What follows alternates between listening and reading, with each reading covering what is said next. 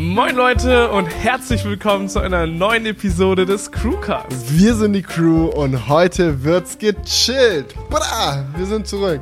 Was kann man sagen? Wir müssen uns entschuldigen, Leute. Als allererstes, beim letzten Mal war die Audioqualität wieder massiv im Argen, wie man das so schön sagt. Echt, wirklich, ihr könnt euch das nicht vorstellen. Das ist so, eine Leidensgeschichte. So, ich, ich weiß, ihr meint es nett, wenn ihr so Kommentare schreibt, so, die uns dann auf die Audioqualität hinweisen, aber glaubt uns, wir merken das beim Schnitt, wenn die Audioqualität scheiße ist. Aber bei einem Podcast, man ist immer so ein bisschen, ah, äh, hin und her gerissen so. Es ist nicht wirklich immer sinnvoll, so einen Podcast neu aufzunehmen, wenn du halt ein kleines Problem mit der Audioqualität ja, hast. Überlegt euch mal, wir reden so zwei Stunden und wir sagen uns ja manchmal auch Sachen so zum ersten Mal und dann reacten wir so und dann ein zweites Mal aufzunehmen, würde einfach so komplett die Spontanität ja. und alles rausnehmen. So. Aber das Ding ist mit Audio, es ist auch ein fieser Teufel so. Wir machen eigentlich vor jedem Crewcast so eine Testaufnahme, ja. dass wir einmal checken, ob die Audioqualität in Ordnung ist, aber es passieren immer die bescheuertsten Sachen. Zum Beispiel Griechenland Crewcast, muss ich gerade mal erklären, da hatte Jonah in der Stimme so einen ganz nervigen Hall. Und äh, der kam einfach dadurch, dass wir mit vier verschiedenen Mikrofonen aufgenommen haben. Zwei davon waren XLR, zwei davon waren USB. Das heißt, die USB-Mikrofone haben wir am Mac aufgenommen, während XLR über ein Interface aufgenommen wurde. Und über die zwei Stunden, die so ein Podcast geht, laufen dann die Spuren sozusagen auseinander, weil eine Sekunde nicht perfekt gleich bei den verschiedenen Aufnahmesystemen ist und dann muss man quasi so eine Audiospur auf so 100 0,001% Geschwindigkeit stellen oder so, dass sie wieder aufeinander laufen. Und wenn das nicht perfekt klappt, dann gibt's halt so einen kleinen Hall und letztes Mal hatten wir so ein nerviges Störgeräusch vom Interface, das irgendwie erst nach ein paar Minuten aufgetaucht ist, also in der Testaufnahme auch nicht drin war. Und heute geben wir unser Bestes. Wir haben wieder ein anderes Interface. Wir haben fünfmal gecheckt, dass es keinen Wackelkontakt gibt. Wir nehmen mit, mit dem Laptop auf, mit dem wir sonst nicht aufnehmen, nur um sicherzustellen, dass er nicht zwischendrin aufhört aufzunehmen, was ein Problem äh, ist, was wir äh, auch mal hatten. Wir nehmen aber auch mit diesem Laptop auf, weil wir keine andere Wahl haben, oder? Gut, wir nehmen auch mit dem Laptop auf, weil wir keine andere haben. Das ist natürlich auch der Grund. Aber worauf ich hinaus wollte, ist, wir geben unser Bestes, dass dieser Crewcast in fantastischer Qualität verfügbar ist. Wir nehmen ihn auch rechtzeitig auf, dass er dieses Mal wieder in 4K erscheinen kann und so weiter und so fort. Also wenn hier nicht alles gut ja. geht, dann. Hast du die ganzen ich, Kommentare gelesen von Leuten, die sich beschwert haben, dass er nur in Full HD online geht? Ja. Und sie haben ja auch recht ich schaue Crewca äh, Podcasts auch immer nur in 4K. Ja. Nee, Quatsch. Ähm, es ist einfach so, YouTube. hat, sich keiner, das, ich, hat sich keiner beschwert, oder? Ich glaube, wir haben das schon, noch, schon häufiger mal erklärt, oder? Ja. Dass YouTube einfach so lang braucht, um 4K zu verarbeiten. Bei einem Podcast so meistens über 24 Stunden. Ja. Und wenn wir halt zu spät mit der Aufnahme dran sind, heißt es halt 1080p oder kein wöchentlicher Podcast mehr. Ja, das, das mussten wir jetzt schon zweimal machen, das schmerzt uns. Es war so eine Doppel, es war beim letzten Mal einfach eine doppelte Schmerzung. Ja. Schmerzung. Audio passte nicht und dann nicht mal 4K. Oh mein Gott. ja, wir sind zurück in alter Frische. Ich, ich, ich fühle mich gut, Mann. Ich fühle mich We gut. Kennst, weißt du noch die Zeiten, wo wir Jokes darüber gemacht haben, wie gut unsere Audioqualität ist? Dass man nicht mal den Krankenwagen hört. ist schon komplett vorbei. Jetzt können wir den Joke eigentlich fast umdrehen. Ach ja, nee. Das hört das man eh, weil unsere Mikrofone so schlecht Besser nicht, ja. ja. Aber gut. das ja. hört man bestimmt nicht, weil irgendein Störgeräusch im Hintergrund so laut ist, dass es das überdeckt. Genau. Ja, aber ihr hört es heute, alles super kann man sich so weit aus mal aus dem Fenster hängen einfach. Das ist so richtig peinlich, wenn wir heute scheiß Audioqualität nein, haben. Nein, nein, nein, nein, nein, haben wir nicht. Man, man, muss auch mal ein bisschen optimistisch in Sachen reingehen, ja. so wie wir auch optimistisch in die Woche reingegangen sind. Ne? Was ist denn so passiert? Optimistisch bin ich gut.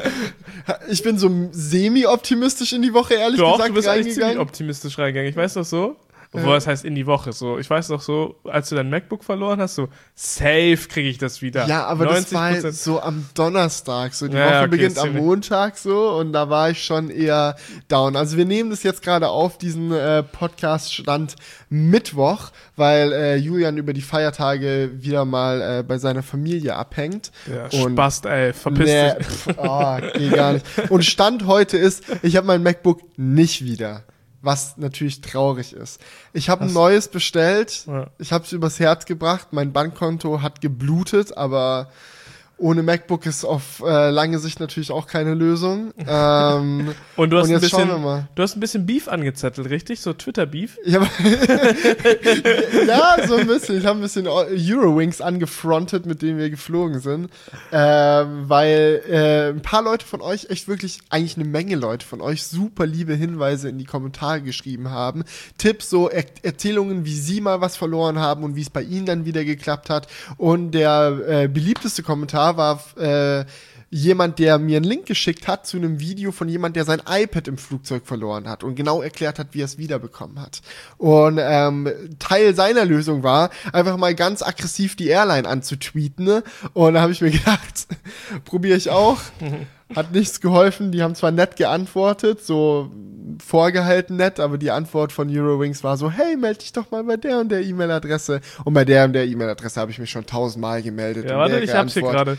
Das tut uns äh. leid zu hören. Gerne kannst du dich an äh. meine Kollegen wenden unter fp.eurowings.com. Ich drücke ganz fest die Daumen. Viele äh. Grüße, Vera. Ah. Und dann Felix so, habe ich schon gemacht. Die meinen, ich soll einfach warten, weil es vielleicht einfach so irgendwann und irgendwo vielleicht von alleine auftauchen würde. Aber es ist auch so. Wie frustrierend ist es, wenn du Eurowings so eine Mail schreibst an das Lost and Found und die so, ja, ist nicht unser Job, vielleicht taucht es irgendwo auf. Wenn, wenn ja, dann melden wir uns vielleicht bei dir. Aber eine Info, ah. die du mir ähm, heute, glaube ich, sogar gesagt hast, war, ja. was ich sehr spannend fand, dass dieses Find My MacBook Feature über die Seriennummer funktioniert. Das ist eigentlich Ja, das clever. hat, das hat tatsächlich nicht. auch jemand in den Kommentaren reingeschrieben. Es ja. war auch für mich eine neue Info. Und ich muss sagen, es beruhigt mich sehr, weil es bedeutet im Endeffekt, jetzt wo ich über meine Apple ID mein MacBook hab sperren lassen, über mein MacBook suchen, äh, ist es so, dass ganz egal, wer dieses MacBook findet, selbst wenn er die Festplatte löscht und es neu aufsetzt, ist es scheinbar so, dass dieses MacBook für denjenigen unbrauchbar ist. Auch also wenn es vor ähm, vor dem Zeitpunkt gemacht hat, wo du das Ja, ja, weil die Seriennummer ändert sich ja nicht. Ja, okay. Und äh, Apple weiß dann, okay, hier neues MacBook also mit neuem Apple-Account meldet sich bei der Seriennummer. Wenn das Ciao. zuverlässig so funktioniert, ist das echt ein geiles Feature, ne? Das sollten wir vielleicht mal ausprobieren. Ja? So ein bisschen Stress testen. Ja, genau, wir nehmen irgendein iPhone und dann wipen wir das mal komplett. Ja, mit dem iPhone ist es ja schon relativ gut, aber mich interessiert halt auch bei macOS, wie es funktioniert.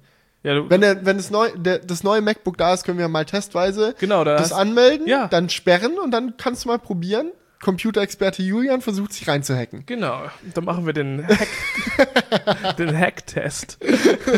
Das wäre wär vielleicht auch ein spannendes kurzes Video, so für zwischendurch. So drei Minuten einfach mal ausprobieren. Ich mache das so wie Alex. Alex elektrisiert, hat ja mal bei sich auf dem Kanal so ein Video hochgeladen. Felix Barlinger knackt meinen Tesla Model X äh, Model S. Ja. Und dann mache ich einfach so auf meinem Kanal Julian Völzke hackt sich in mein MacBook.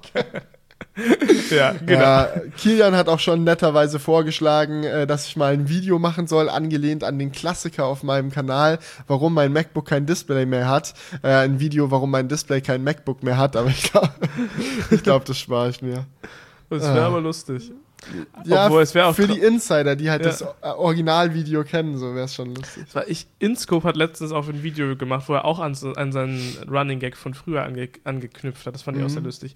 Wie man beim Führerschein fail Teil 6 oder so hat er ja, geladen. Weil sie den Führerschein bekommen, äh, verloren Ja, hat, er ne? wurde halt richtig hardcore geblitzt. Ich glaube, da könnt ihr, ihr versteht euch da ganz gut bei dem. nee, Moment mal. Man muss dazu sagen, es war eine leicht andere Situation. Ich war mit 141 in einem 100er Bereich auf der Autobahn. Der hat in der Innenstadt ein Drag Race veranstaltet. Das ist so von, das ist leicht anders. okay. Ich will, ich, ich will jetzt ja auch nicht alle Rase über einen Kamm stellen. Man kann sagen, ich bin auf jeden Fall besser als ihr. Ich wurde nicht geblitzt.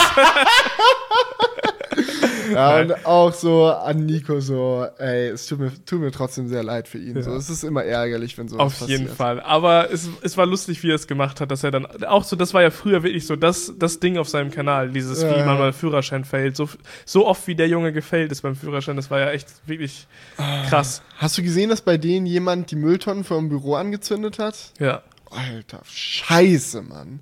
Ja, aber das fand ich auch krass bei, bei, dem Video. Mhm. Erst erzähl, erzählen die da so richtig krass, wie das alles zerstört ist bei denen und dann einfach so ein Cut, fröhliche Musik, die so beim Pumpen im Gym. Ich so, hä?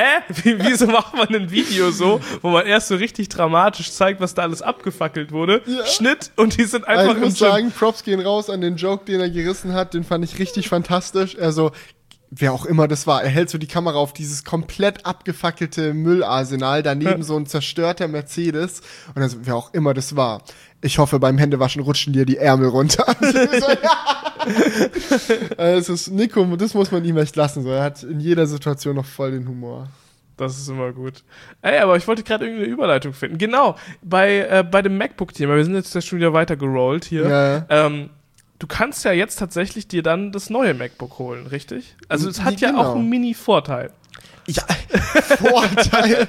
Natürlich so, so mein altes MacBook war halt ein Quad-Core ähm, Touchbar MacBook, äh, erste Generation, wo auf die Touchbar umgestellt wurde. Und ich hätte das jetzt eigentlich sehr gerne noch ein Weilchen behalten, bis zu dem Zeitpunkt, wo dann das ominöse 16 Zoll OLED MacBook oder wie auch immer rauskommt, das ja jetzt für 2019 in den Gerüchten war. Vielleicht kommt es erst später, man weiß es nicht genau. Aber mein MacBook war noch gut. Es hat noch solide gehalten und es hätte noch ein, zwei Jahre locker durchgemacht. Äh, und ja, jetzt, jetzt gibt es dann halt Neues. Ich hätte nicht gedacht, dass du dir ein neues MacBook kaufst, bevor ich mir ein neues MacBook kaufe. Das hätte ich auch nicht gedacht und ich hätte es auch nicht gewollt. Aber manchmal zwingen einen halt die Umstände. Ja, ich mit meinem 2015er, ihr seht es hier im Frame noch angeschnitten. Naja, das gerade zuverlässig good unser Audio aufnimmt, hoffentlich. Sehr zuverlässig, ja. ja nee, aber ich sag dir, heute wird die Audioqualität einfach gut. Und ich werde das noch so häufig in diesem Podcast sagen, dass wenn sie schlecht ist, ist einfach Da muss jemand dann so ein Best-of draus schneiden. Jedes ja. Mal so, die Audioqualität ist scheiße. Nee, das musst du so ganz am Anfang so rein reinschneiden, so wie, wie oft ich es sage, und dann ist es einfach scheiße danach. Ja, das ist eine gute das, Idee. Also, wenn, wenn die Audioqualität scheiße wird, dann machst du so ein Best-of einfach daraus oder am Anfang. Klar. Okay. So zwei Stunden Crewcast einfach mal nach den besten Stellen raussuchen, zusammenschneiden Easy. und dann am, einfach am Anfang rein damit. Ah. Easy Workflow. ich weiß noch, wie ich damals das Siedler von Katan Video geschnitten habe. Nee, so nee, war das ungefähr. Muss nicht sein. Ja, aber wie gesagt, positive Sache ist jetzt tatsächlich 8 Kern MacBook mit Vega 20 Grafik ist bestellt und ja, wird hoffentlich schneller Crewcasts durchrendern als vorher. Aber jetzt überleg dir doch mal, auf diesem neuen MacBook würde jetzt einfach kein macOS mehr kommen, sondern einfach ein komplett neues Betriebssystem, weil Apple macOS nicht mehr benutzen darf. Wie krass wäre das bitte?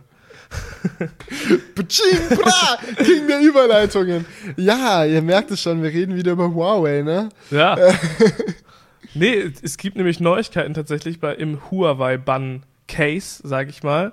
Und zwar gab es jetzt einige Interviews, in denen Huawei-Mitarbeiter durchsickern lassen haben, ähm, dass tatsächlich das neue Betriebssystem von Huawei in den Startlöchern steht. Einige sagen, es kommt in ein bis zwei Wochen, einige sagen, es dauert noch ein bisschen länger, aber Fakt ist anscheinend, kommt ein Huawei-Betriebssystem. Ja. Ähm, es soll ARC heißen, es gab eine Patentanmeldung auf diesen oder eine Namensschutz rechtliche Anmeldung. Ja, das, ist, das, ist, natürlich kein Beweis so, aber es ist so ein Indiz. Es ist schon in, in ein Indiz so. Es könnte natürlich noch alles fake sein, aber es ist schon relativ wahrscheinlich, dass das so kommt. Und es gab auch schon so ein paar Details, glaube ich sogar, zu diesem äh, Betriebssystem. Mhm. Es soll auf, auf Android-Basis, glaube ich, noch aufbauen. Ja. Oder es soll zumindest ähm, Android-Apps ähm, kompatibel machen. Ja. Ich denke, es ist auch relativ clever. Äh, ja, auf so jeden Fall. Machen. Was anderes können die die werden nicht den Windows Phone Fehler machen. Ich ja. meine, da konnte man ja Android Apps auch portieren lassen, mhm. aber ich denke mal, dass die das jetzt um einiges einfacher machen werden, sodass man einfach wirklich so Android APKs darauf installieren kann. Ja, es ist, ist eigentlich ist fast schon ein Muss, kann man ja. schon fast sagen. Ja. Aber ich ich eine Frage, ja? Wenn Huawei dieses Betriebssystem macht, mhm. das ist nämlich jetzt das Allerspannendste an dieser Meldung. Mehr können wir ja noch gar nicht dazu sagen ähm, bevor wir es nicht gesehen haben. Aber ja. jetzt mal ein Gedankenspiel an dieser Stelle, weil ich liebe Gedankenspiele. Okay. Wird Google Apps für dieses Betriebssystem anbieten? Nein, dürfen sie ja rechtlich gesehen gar nicht. Doch, warum nicht? Weil das die direkte Zusammenarbeit erfordert. Ach so, also darf. Mh, hm, ich hatte es halt so verstanden, dass Huawei nichts von denen kaufen darf. Aber dürfte Google denn nicht etwas an die quasi verkaufen. Kaufen. Nein, das ist dasselbe. Ja? Nee, das, die dürfen nichts mehr zusammen machen, generell. Die dürfen auch andersrum nichts kaufen. Die dürfen nichts verkaufen und die dürfen nichts einkaufen. Und der Fakt dann, dass die Apps auf dem ARC-Betriebssystem so verfügbar sind, würde ja benötigen, dass sie wenigstens miteinander quatschen. Selbst wenn es Non-Profit ist, die müssen halt kommunizieren. Okay, das, das halt ich baue mein Gedankenspiel um. Was würde passieren, wenn das Huawei-Betriebssystem rauskommt? Es ist dann auf den ersten Smartphones drauf und dann fällt die Sperre. Quasi, sind nicht mehr dann auf der Blacklist. Geht's. Genau, dann geht's. Es geht mir bei meiner Frage mehr darum, ob Google es machen würde oder ah. ob sie ah. wieder wie bei Hua, äh, wie bei Windows Phone die Taktik fahren würden, das Betriebssystem mhm. austrocknen zu lassen. Okay, folgende, folgender Gedanke. Ich glaube nicht, dass sie proaktiv dafür entwickeln und releasen würden, aber ich glaube, dass sie anders als bei Windows Phone nicht es aktiv unterbinden werden. Also wenn jetzt Huawei äh, sagt, wir haben eine native YouTube-App zum Beispiel auf diesem Gerät, mhm. die haben wir selber programmiert, die greift einfach auf die YouTube-App API zufällig aus, dann würde es YouTube wahrscheinlich, äh, Google wahrscheinlich nicht so wegstriken, wie sie es bei Microsoft gemacht haben. Ja, man kann ja noch mal kurz dazu sagen, ähm, für die Leute, die es nicht mehr so auf dem Schirm haben, das war ja bei Windows Phone die große Taktik von Google, eben dieses Betriebssystem, weil es ja die Konkurrenz für Android auch war, ähm, austrocknen zu lassen, indem sie halt explizit ihre ganzen wichtigen Services nicht auf Windows Phone gebracht haben. Wie YouTube, Gmail oder irgendwas, Google Maps, ja. Gab es ja alles nicht für Windows Phone, eben weil Google gesagt hat, so, nö, wir wollen euch nicht supporten, wir wollen, dass euer Betriebssystem nicht erfolgreich wird, deswegen gibt es unsere Apps auch nicht da. Und deswegen war jetzt die Frage halt andersrum, mhm. ob sie das bei Huawei auch so machen. Ist die Frage, ja. ne? Weil Huawei hat halt schon eine größere Kund Kundschaft, sage ich mal so. Ja, das werden wir sehen, wie sich das entwickelt. Es kann ja auch sein, dass die große, schau mal, die Huawei-Kundschaft ist groß, aber ein großer Teil dieser Huawei-Kundschaft sind auch Chinesen. Und für die ist, sind YouTube und die ganzen anderen Google-Apps sowieso irrelevant. Das heißt, dass es sein kann, dass Huawei sich mit ihrem eigenen Betriebssystem im chinesischen Markt rettet, aber zum Beispiel für den europäischen Markt trotzdem irrelevant wird. Und dann denkt sich halt YouTube, ja, okay, da müssen wir uns echt keine Mühe geben, da jetzt irgendwas mit denen zu machen. Das stimmt, ja ich meine, so das Image ist jetzt sowieso erstmal angeknackst, das ist das Problem bei der ganzen Geschichte. Ja. Ähm, aber es ist schon eine spannende Sache. Ich könnte mir halt vorstellen, dadurch, dass es halt auch auf Android basiert, das Betriebssystem, mhm. dass es halt für Google so einfach ist, ihre Apps dann auch da. Klar, ich denke, man wird APKs einfach installieren können. Die Frage ist, wie man die dann nee, immer aktuell das geht, hält. Das geht ja nicht. Wie nee? Also App, also diese Google Apps kann man nicht einfach als APK installieren. Nein, ich meine jetzt allgemein Apps. Ach so, allgemein Apps, ja klar. Das, wär, das wird aber das wird auch funktionieren. Weil für einen, guck mal, wenn ich jetzt zum Beispiel meine Project Line App habe, ja. so, da habe ich die APK auf meinem Rechner, weil ich die App dort programmiert habe. Und wenn mhm. ein Huawei einen Store macht, wäre ich ja blöd, meine meine App nicht auch einfach in den Huawei Store zu geben. Das ist ja, ja die Frage easy. ist halt, was mit Sachen passiert, die nicht in den Huawei Store dürfen. Weil zum Beispiel du darfst ja in den Huawei Store als europäischer Entwickler, ja. als amerikanischer Entwickler. Facebook zum Beispiel dürfte seine App da jetzt nicht reinstellen. Ah, und ja, auch Instagram okay. nicht. Ja, solange und Snapchat nicht. Und all diese Apps, die dürften da per se nicht rein. Die Frage ist, ob die dann ähnlich wie Fortnite so einfach extern ihre APK anbieten können. Und die andere Frage, die sich dann stellt, ist auch, wie halten sich Apps, die so installiert wurden, aktuell? Weil eigentlich übernimmt ja der Google Play das Updaten der Apps. Oder wenn du einen anderen Store mhm. nutzt, übernimmt der das Updaten der Apps das und so weiter. Das funktioniert so bei Android aber eigentlich ganz easy. Wenn du, wenn du eine ältere APK auf deinem Gerät installiert hast und mhm. eine neuere APK runterlädst und die quasi installierst, ist das wie ein Update. Ja, aber du musst es ja manuell machen. Du müsstest ja genau, zum Beispiel. Ja, das stimmt schon. Jetzt im, nehmen wir mal an, jemand installiert sich halt einfach Facebook und dann nutzt er das ein Weilchen und dann merkt er irgendwann, hm, dieses neue Dingster-Bumster-Feature bei Facebook funktioniert bei mir gar nicht. Ah, wird wohl eine neue Version gehen. Dann muss er selber wieder schauen, dass er die APK ja, wieder runterlädt. Ja, und das ist ja nicht der Workflow. Besonders bei Sicherheitsupdates. Man schaut ja nicht manuell jeden Tag nach, ob es neue Sicherheitsupdates gibt. Das stimmt, ja. Ja, ja, klar. Naja, schauen wir mal. Ich bin sehr gespannt drauf. Ich bin auch sehr gespannt darauf, wie es sich von Android unterscheidet oder ob es quasi nur der Frame ist, der im Hintergrund geändert wird. So, oder ob im Endeffekt ein Huawei-Phone sich mit ArcOS genauso anfühlen wird wie ein Huawei-Phone mit Android. Ganz ehrlich, ich glaube schon. Ich, glaub, ich, ich würde mich wundern, wenn sie das Betriebssystem komplett neu erfunden haben. So, das glaube ich nicht. Ich glaube, dass das sehr ähnlich sein wird. Die werden da, die haben ja sowieso eine sehr stark angepasste Oberfläche. Die werden mhm. einfach einen Andro eine Android-Engine nehmen quasi im, im unteren Bereich und dann ihre Oberfläche drauflegen und halt auf die Google Services verzichten und da vielleicht, vielleicht bauen die noch ein paar Feature wie irgendwie einen Voice Assistant oder irgendwie sowas. Ich weiß nicht, ob die schon im chinesischen Markt sowas haben, ähm, wo sie dann halt nicht den Google Assistant benötigen, so aber ich glaube, jetzt grundlegend wird das nicht, also es ist meine Vermutung, dass es jetzt nichts krass Neues wird. Ja, denke ich auch. Ja, genau. Werden wir sehen. Wir werden es sehen. Ich bin sehr gespannt. Das ist so eine Sache, äh, wenn es rauskommt, wäre das auf jeden Fall so eine Videoidee, mal Huawei Arc OS. Versus Android, versus iOS, ja. versus Windows Phone. Okay. Und dann kann man dann ja mal im Nachhinein einfach gucken, ob dieses Betriebssystem wirklich empfehlenswert ist oder ja. nicht so. Aber was auf jeden Fall empfehlenswert ist, sind ein paar Serien, die ich geschaut habe, weil es wurde wieder in den Kommentaren geschrieben, so, yo, ähm, Serientipps, was geht? Habt ihr mal wieder neuen Stoff? Ich vertrockne hier, so unter dem Motto. Und ja, ich habe tatsächlich eine sehr dicke Serienempfehlung für alle da draußen.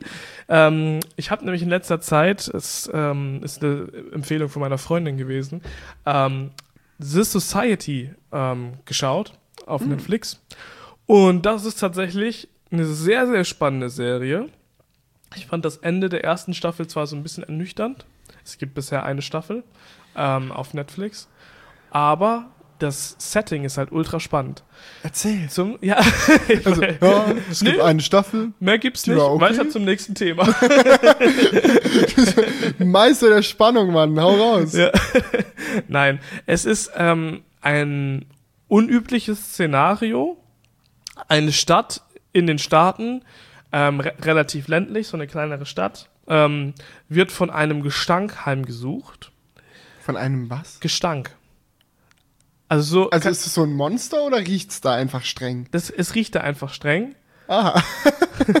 okay. Ja, ja, das ist, ja. das klingt erstmal ziemlich absurd. So, es, du kannst dir so vorstellen, wie als ob so ein Bauer so auf seinem Feld neben der Stadt so dick gegüllt hat Aha. und dann das alles halt nach komisch mhm. riecht in der Stadt. Mhm. Nur es ist halt ein, ein Phänomen, was auftritt. Das ist so, als wenn so ein Nebel über das, ah, okay. über das Dorf zieht und es halt alles stinkt. Und das Dorf ähm, macht sich halt Gedanken darüber, weil es immer wieder auftritt, woher das kommt. Mhm. So. Ähm, in der ganzen ersten Staffel werden wir auch nicht erfahren, was das Problem ist. Aber das Resultat daraus ist halt, dass ähm, der Gestank eines Tages wieder auftritt und ähm, ich glaube, die Abschlussklasse der ähm, Uni dort oder der, der Schule mhm. dort, die werden dann mit Bussen an den See gefahren oder in irgendeinen See sollen die gefahren werden zum Campen, damit die den Gestank halt nicht aus, mhm. aushalten müssen so. Weil die wollten, glaube ich, eh so eine Abschlussfahrt machen und das passt dann. Mhm. Und als und als sie dann wiederkommen von dieser Fahrt, ist die ganze Stadt leer. Es ist einfach niemand mehr da. So Zombie-Apokalypse mäßig. Ja, aber es sind auch keine Leichen oder so da. Es ist einfach, niemand ist da. Also diese Stadt ist komplett leer. Alles ist noch, alle Gegenstände, alles ist da, alle Autos, alle Nahrungsmittel, alles okay. ist da. Aber die Stadt ist komplett leer.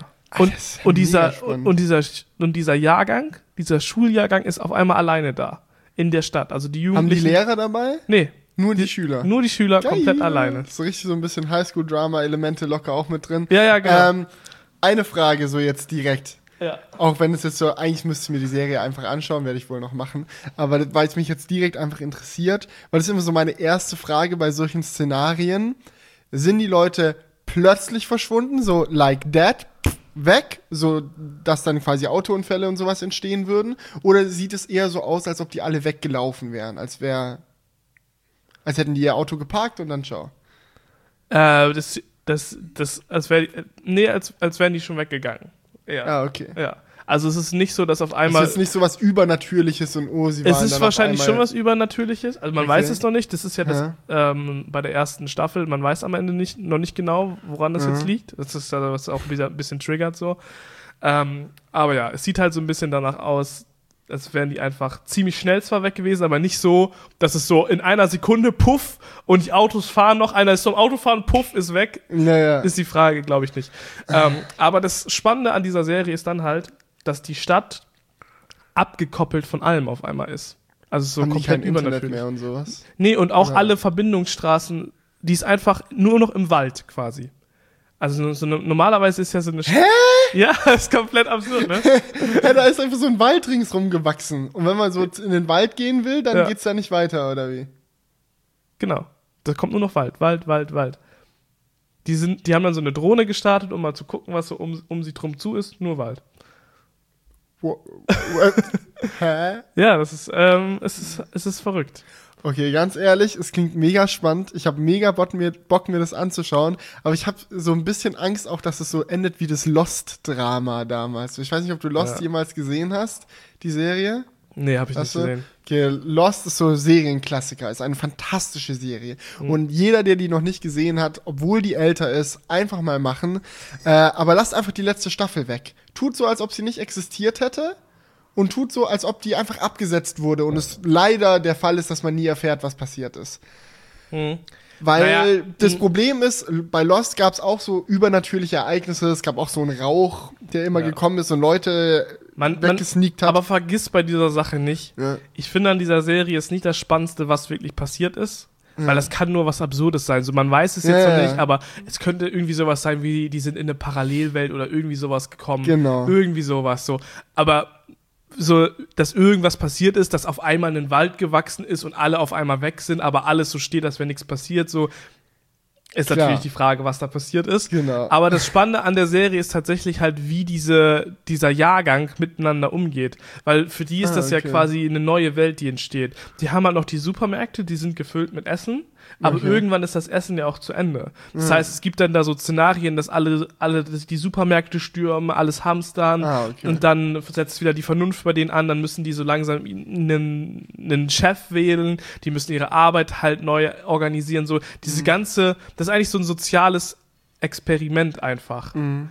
Und ähm, das ist halt, glaube ich, das Spannendste daran, wie sich so ein Jahrgang, der sich ja eigentlich gut kennt, das waren alles Freunde, Ja. wie die sich auf einmal äh, dann verhalten, wenn nichts mehr aus der alten Welt da ist. Keine, keine Polizei, keine Demokratie, nichts mehr ist da. Und die müssen Okay. alles selber organisieren. So, das sind so 200 ähm, Jugendliche und die müssen auf einmal alles selber machen. So, dann, dann gibt's irgendwie Kranke, es gibt keinen Arzt. Die haben zwar das Krankenhaus, aber keiner ist Arzt. Oder Mhm. eine wird schwanger oder irgendwie sowas. So, es gibt's ja auf Oh, eine so. wird schwanger. Ist ja so- klar, Highschool-Drama. ja, ja, genau. Da hatte jemand wieder, bisher Ja. sind die Kondome alle geworden. Ah, Ja, Ich glaube, ich habe jetzt auch schon genug erzählt. So, alles, ja, auf jeden Fall. Aber ich find's mega spannend. Ja. Ich glaube, Ähm. man kann die Serie jetzt doch sehr gut, gut schauen, ohne dass ich jetzt zu sehr gespoilert habe, weil das eigentlich alles relativ obvious Ich wusste es doch, Jacqueline wird schwanger. Verdammt. Spoiler im Crewcast. ist. So ist es. Ja, Jacqueline, die Gute. die Gute. Aber gut, wollen wir noch mal von spannenden Serien äh, sprechen, ne? Es gibt eine neue YouTube-Serie. Okay. Ja, auf, äh, was heißt, das ist jetzt krasser, krasser ausgedrückt, als es ist. Mhm. Aber, ich weiß nicht, wie sehr du im Game bist, Minecraft Suro geht heute an den Start. Uh, ich bin null im Game. Beziehungsweise, ich weiß grob, was es ist, aber ich habe zum Beispiel auch Varo nie geschaut. Ja. Keine Ahnung. Ja, also das ist halt ähm, ein Minecraft-Projekt von Unge und soll halt so ein bisschen an die Varo-Zeiten anknüpfen. Varo war halt so PvP-mäßig schon ein richtig krasses Projekt, wo halt viele Mhm. YouTuber dabei waren und in der Welt ausgesetzt wurden und der Letzte, der übrig bleibt, hat quasi gewonnen. Kann Concrafter wieder ein Statement-Video machen, wenn er stirbt. Ja, aber das ist mega spannend und es geht heute am Mittwoch tatsächlich los. Mhm. Ähm, jeden Abend eine Stunde von 18 bis 19 Uhr. Mhm. Ähm, aber ich finde es interessant, wie Unge das jetzt diesmal aufgezogen hat, weil er spielt selbst nicht mit. Hä? Ja. Ist er sowas wie der Game Master? Ja, genau. Er ist sowas wie, ich habe gestern, er hat doch gestern so ein Ankündigungsvideo rausgeballert und er, er sieht sich in diesem Projekt so ein bisschen als Gott. Also, würde, er würde er jetzt natürlich selber nicht so sagen, aber es ist schon so, dass er sich so denkt, oder es ist auch einigermaßen clever, muss man sagen, mhm. aber er macht es halt quasi so, dass er sagt, ähm, ja, ich bin, ich, ich schaue die verschiedenen Streams der Teilnehmer, mhm. es sind, kommt, sind Streamer dabei, es sind YouTuber dabei, er schaut mhm. sich so alles an und guckt halt, wie man das Spielgeschehen spannender lenken kann. Wenn es zum Beispiel zu friedlich ist, dann will er irgendwelche Naturkatastrophen auf der Map passieren lassen. Oder wenn irgendwelchen Leuten krass etwas an ähm, Rohstoffen fehlt, kann er auch irgendwie so Hilfspakete senden und sowas. Also er hat schon so mhm. ähm, den Anspruch irgendwo so. Gibt locker ein Statement-Video von Luca. Unge hat uns eine Naturkatastrophe reingedrückt. Ja, aber das könnte, könnte auf jeden Fall spannend werden. Also ich glaube, jeder, der Varo geschaut hat, ähm, für den könnte Suro auch echt spannend werden. Ähm, ich finde halt einfach, das auch so, das ist auch so ein bisschen wie, wie die Serie gerade. So ein bisschen soziales Experiment. Mhm. Wie, wer ist der Assi? Wer spielt einfach nur und baut sich erstmal so auf? Wer ist so richtig aggressiv? So, das ist, könnt, kann schon echt sehr spannend werden. Ja, vielleicht, vielleicht schaue ich mal rein. Ja, mach das es, klingt lustig. Es klingt auf jeden Fall lustig. Und jeden Tag eine Stunde ist auch, es, ist, es artet, glaube ich, nicht zu sehr aus. Naja, du kannst diese Stunde ja aus jeder Perspektive anschauen. Ja, ja, okay. Also du könntest schon, es gibt ja locker mehr als 24 Perspektiven, also du kannst theoretisch, wenn du nie schläfst, die ganze Zeit gucken, oder? Wahrscheinlich schon, ja. Ah ja. nee, es gibt 100 Teilnehmer tatsächlich. Ja gut, dann kannst du nicht mal alles gucken. Das ja. geht gar nicht. du kannst nicht alles gucken. ja, kommt drauf an, ob die halt nur streamen oder ob die auch ihre Streams dann auf YouTube hochladen, ne? Das ist halt ja, Klar. Wenn die nur streamen gleichzeitig, musst du dich entscheiden. Aber. Ja, du kannst ja die Aufzeichnung vom Stream locker irgendwie schauen, oder? Ja, locker Ahnung. irgendwie. Aber das finde ich spannend. Ich finde finde sowas du eigentlich. Du installierst hier so 100 Monitore und alle Streams laufen gleich. Okay. Ja, aber das kannst du ja gar nicht alles richtig wahrnehmen. und dann reden die alle so durcheinander. aber ich finde das, weißt du, ich finde das auf dieser YouTube-Ebene einfach spannend oder jetzt mhm. ja auch mit Twitch zusammen ähm, dass sich halt mal wieder so ein großes Projekt, wo so viele verschiedene Creator mitmachen, halt ergeben hat. Ja. Ich habe allgemein so das Gefühl in letzter Zeit, dass der Zusammenhalt irgendwie in der YouTube-Szene ein bisschen mehr wieder angestiegen ist, was eine Entwicklung ist, die ich eigentlich sehr, sehr gerne sehe. Ja, das ist richtig cool. Also muss man sagen, in letzter Zeit zu YouTube Deutschland so. Ja, unsere Crew so. ich habe so. Ja. Ja, genau. Man kennt sie.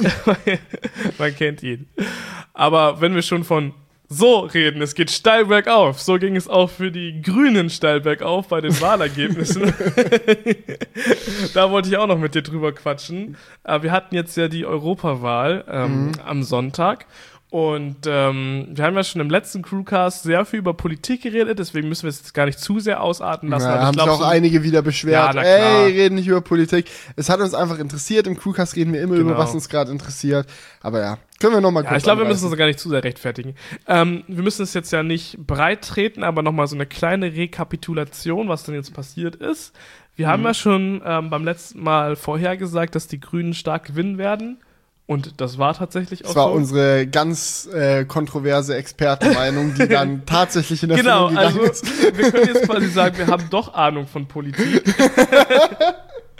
Weil wir so gut ähm, ja, vorhergesagt haben. Warte, ich mache mir mal gerade die Wahlergebnisse hier noch auf. Ja, du Dann kann ich da nämlich noch mal genauer was zu sagen, weil es gab tatsächlich einige ähm, spannende Sachen dabei. Ähm, genau. Wir haben nämlich die Grünen jetzt mit 20 Prozent, also die haben mhm. etwa 10 Prozent dazu gewonnen. Das ist echt krass. So 20 Prozent, ich glaube, das ist. Also 10 Prozent Gesamtstimmen, nicht 10 Prozent im Vergleich zu vorher. Ja, also im Vergleich also zu vorher. Also 100 Prozent dazu fast 100 Prozent so, ne? Das ist richtig krass. Und ich glaube, das ist auch mit einer der besten, vielleicht sogar das beste Ergebnis, was die Grünen jemals so auf, ähm, auf Bundesebene hatten. Kommt drauf an. Meine Schwester wohnt in Freiburg und die hat mir so einen Screenshot so geschickt von äh, einem Bezirk bei denen, wo die irgendwie, keine Ahnung, 90% Stimmen für die Grünen hatten. Wo ich mir auch gedacht habe, ah ja, Hipster. Läuft bei denen. nee, ich meine ja auf Bundesebene, klar. Ja. Es gab locker schon mal Gut. irgendein Dorf und, und irgendwas, wo das. Und Ellie so hat mir auch äh, Screenshots gezeigt ja. von Gegenden, wo sie herkommt, aus Sachsen, wo dann teilweise irgendwie 60, 70 Prozent AfD waren, wo man sich auch gedacht hat, ah ja. So ist es. Die SPD hat auch ziemlich stark verloren. Also die haben, ich glaube, minus 11 und ein paar zerquetschte Prozent ja, gemacht. Ich, hab, ich hatte so ein bisschen das Gefühl, die müssen das Debakel noch mehr ausbaden als die CDU. Was mir ein bisschen leid für sie getan hat, weil ich das Gefühl habe, dass sie besseres Krisenmanagement drauf haben. Aber ja. Ja, das so stimmt schon. Halt. Das stimmt schon. Genau. Und die CDU hat nur leicht verloren. Ich glaube, so etwa 6 Prozent, wenn man das hier. CSU hat dazu gewonnen, weil die Bayern einfach komisch sind. ja, in Bayern ist, war die CSU tatsächlich noch mal ein bisschen besser jetzt am Start. Ähm, ich finde es aber auch sehr interessant, wenn man so sich die Deutschlandkarte anguckt und mal guckt, wo denn zum Beispiel die, die AfD ist ja da ein Beispiel, wo die gewählt wurden. Die haben ja jetzt etwas mehr als 10 Prozent, glaube ich, gemacht. Mhm. Und ähm, die sind halt vor allem in Brandenburg und Sachsen richtig stark. Also wenn man hier mal so, wenn du hier die, mal so die Karte guckst, blau ja, ist quasi äh, die AfD, da sind die richtig, richtig stark und haben da richtig viele Stimmen geholt. Aber im Rest Deutschland ähm, kann man schon sagen, dass hauptsächlich schon noch die ähm, Union gewonnen hat in den meisten Bezirken. Ähm, was echt krass ist, ich habe da mal einen Vergleich angeschaut, so ähm, vor bei der letzten Europawahl war es tatsächlich so, dass Europa, du konntest es, äh, Deutschland, du konntest dir so als ähm, schwarz-rote Fläche so mhm. vorstellen, mhm. wo vieles von der SPD regiert wurde oder gewonnen wurde, viele Bezirke und viele von der ähm, Union. Und mittlerweile lässt sich so, lassen sich so die Bezirke, wo die SPD gewonnen hat, echt so an einer Hand oder an zwei Händen abzählen. Ja, so. klar. Das ist echt krass. Also die haben, das sind echt die größten Verlierer der Wahl. Hätte ich, hätte ich nicht, also ich hätte schon gedacht, dass sie verlieren, aber ich hätte nicht unbedingt gedacht, dass, dass die SPD der größte Verlierer ist. Hm. Also schon, schon eine krasse Sache. Aber das eigentlich Spannendste an der Wahl war halt, wie, wie die jungen Wähler gewählt haben. Denn ähm, 30 Prozent der unter 30-Jährigen war das, glaube ich, haben sogar die, die Grünen gewählt. Habe ich nicht die genaue Zahl im Kopf. Jetzt kann ich dir weder bestätigen noch widerlegen. Aber es war viel. Grün war stärkste Kraft unter den 30-Jährigen. Das war Ja, das genau. War die, die Grünen haben halt unter den 30-Jährigen enorm viele Stimmen geholt. Und da hat man richtig gesehen, dass die CDU und CSU dort ähm, viele Stimmen verloren hat in dem Bereich. Ja. Und da hätte ich halt so gedacht, dass das für die CDU einfach so ein Warnschuss ist, dass sie sich so denken, oh shit, mhm. so die, die junge Generation hat uns viel weniger gewählt. Mhm. So, da müssen wir, wir müssen irgendwie was dagegen machen. So keine Ahnung, man sagt so, ja, wir versuchen jetzt eure, wir haben gesehen, die junge Generation hat andere ähm, Auffassungen, als wir dachten. Wir versuchen jetzt auch eure Interessen zu ähm, nee. vertreten oder so. Aber nee, das Erste, was, was die gute AKK gemacht hat, war eher so ein AMK-Move.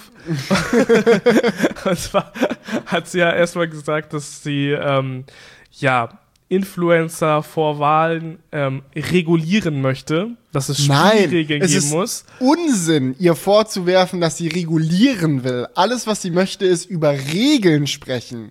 Julian. Ja, sorry, dass ich das, so, dass ich das so verwechseln konnte.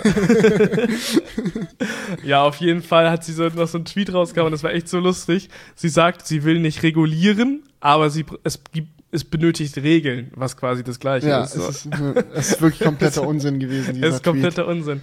Aber das ist halt auch so ein Punkt, da kann man eigentlich nur die Meinung zu haben, so als reflektierter Mensch, dass es einfach Bullshit ist. Du kannst, du kannst nicht sagen, okay, ihr habt eine große Reichweite, ihr YouTuber da, ihr dürft vor der Wahl oder ihr müsst vor der Wahl euch ja, an diese Regeln ich, halten. Ich, ich fand es auch sehr clever, irgendwie jemand hat auch so zwei Screenshots sich zusammengesucht. So einmal äh, AKK fordert äh, Regeln für äh, die Meinungsäußerung von äh, reichweite starken Menschen. Ja. Und dann ein anderer Screenshot von der letzten Wahl, äh, wo die CDU unter www.wirstimmenfürmerkel.de eine Liste an ganz vielen Promis zusammengestellt hat, die mit ihrer Reichweite für die CDU kämpfen und es ist ganz toll und fantastisch. Und dann denkst du dir halt so, ja, okay, natürlich natürlich. Wenn die Reichweite gegen sie verwendet wird, finden sie es doof und wenn sie für sie verwendet wird, finden sie es geil.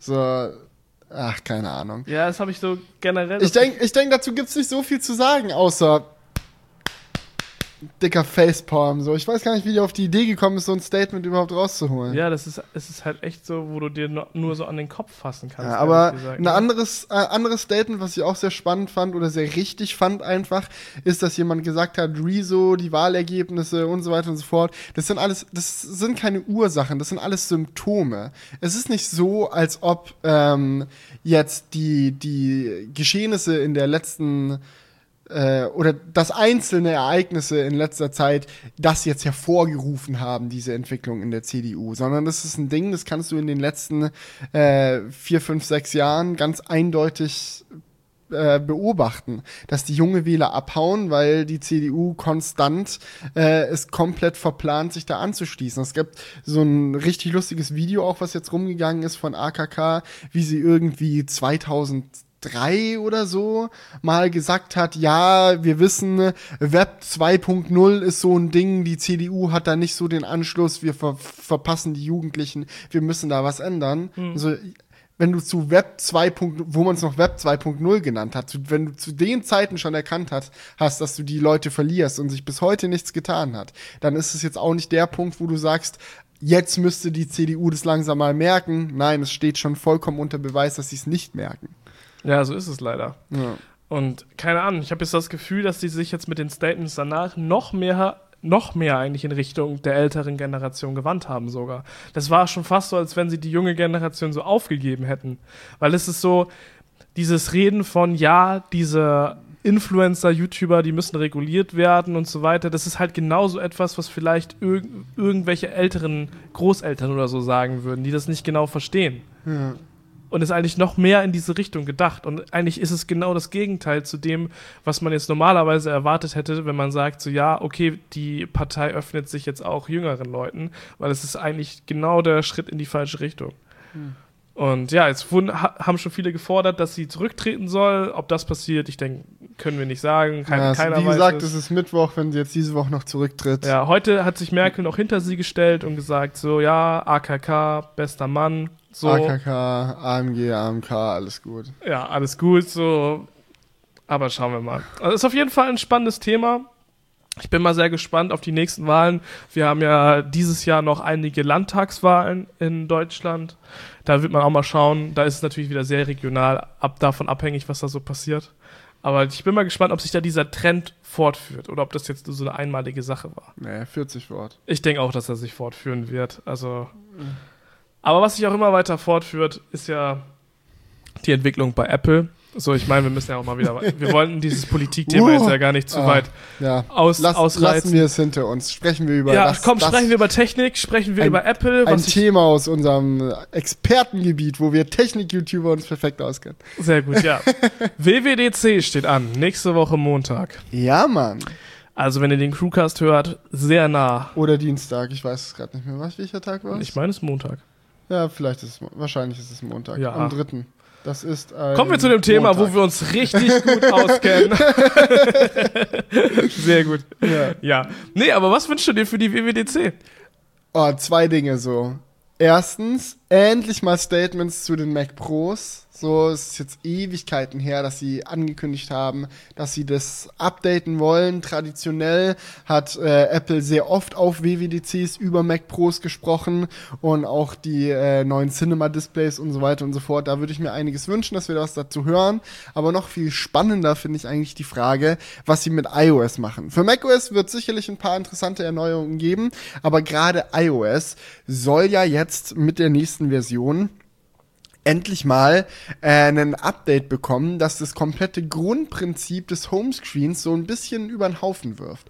Weil gerade auf dem iPad ist es ja, sagen wir mal, mittelmäßig sinnvoll, so ein äh, 13 Zoll Display äh, komplett einfach nur mit Icons zu füllen, die man anklicken kann. Da könnte man ja irgendwie viel mehr machen mit ja. Fenstern oder Widgets oder wie auch immer. Und ja, ich bin jetzt einfach mal gespannt, was wir da sehen werden. Ich würde es mir auf jeden Fall wünschen, dass ein iPad mehr Darf wie ein Computer ich wird. An ankündigen? Du darfst ankündigen. ArcOS kommt aufs iPad. Huawei back in Apple the game. mit innovativen Neuigkeiten. Es gibt jetzt Widgets für iOS. Nein, das Ding ist, ich glaube nicht mal, dass Widgets das große Ding sind. Weil glaub ich nutze, ich, ich nutze ja auch Android viel und ich hasse Widgets. Ich benutze die nie. So, vielleicht mache ich mir mal eine Uhr auf den Homescreen. Aber so ein Spotify-Player oder so, keine Ahnung. Ich sehe da persönlich, ich weiß, es gibt Leute, die lieben das, aber ich persönlich sehe da keinen Mehrwert drin. Und wenn ich mit dran denke, wie Apple das iPad produktiver machen könnte, dann sind Widgets nicht das Geheimrezept, was alles ändern wird. Nee, ich denke auch nicht. Also, man, man kennt ja schon diese Such, also wenn man nach nach rechts quasi wischt auf dem Homescreen, kommt ja dieser Bereich, wo man suchen kann. Nee. Recent Apps, da kann man ja auch News anzeigen lassen und sowas. Ja. Ich denke, vielleicht werden sie diesen Bereich noch irgendwie mehr integrieren. Mhm. Mhm. Keine Ahnung.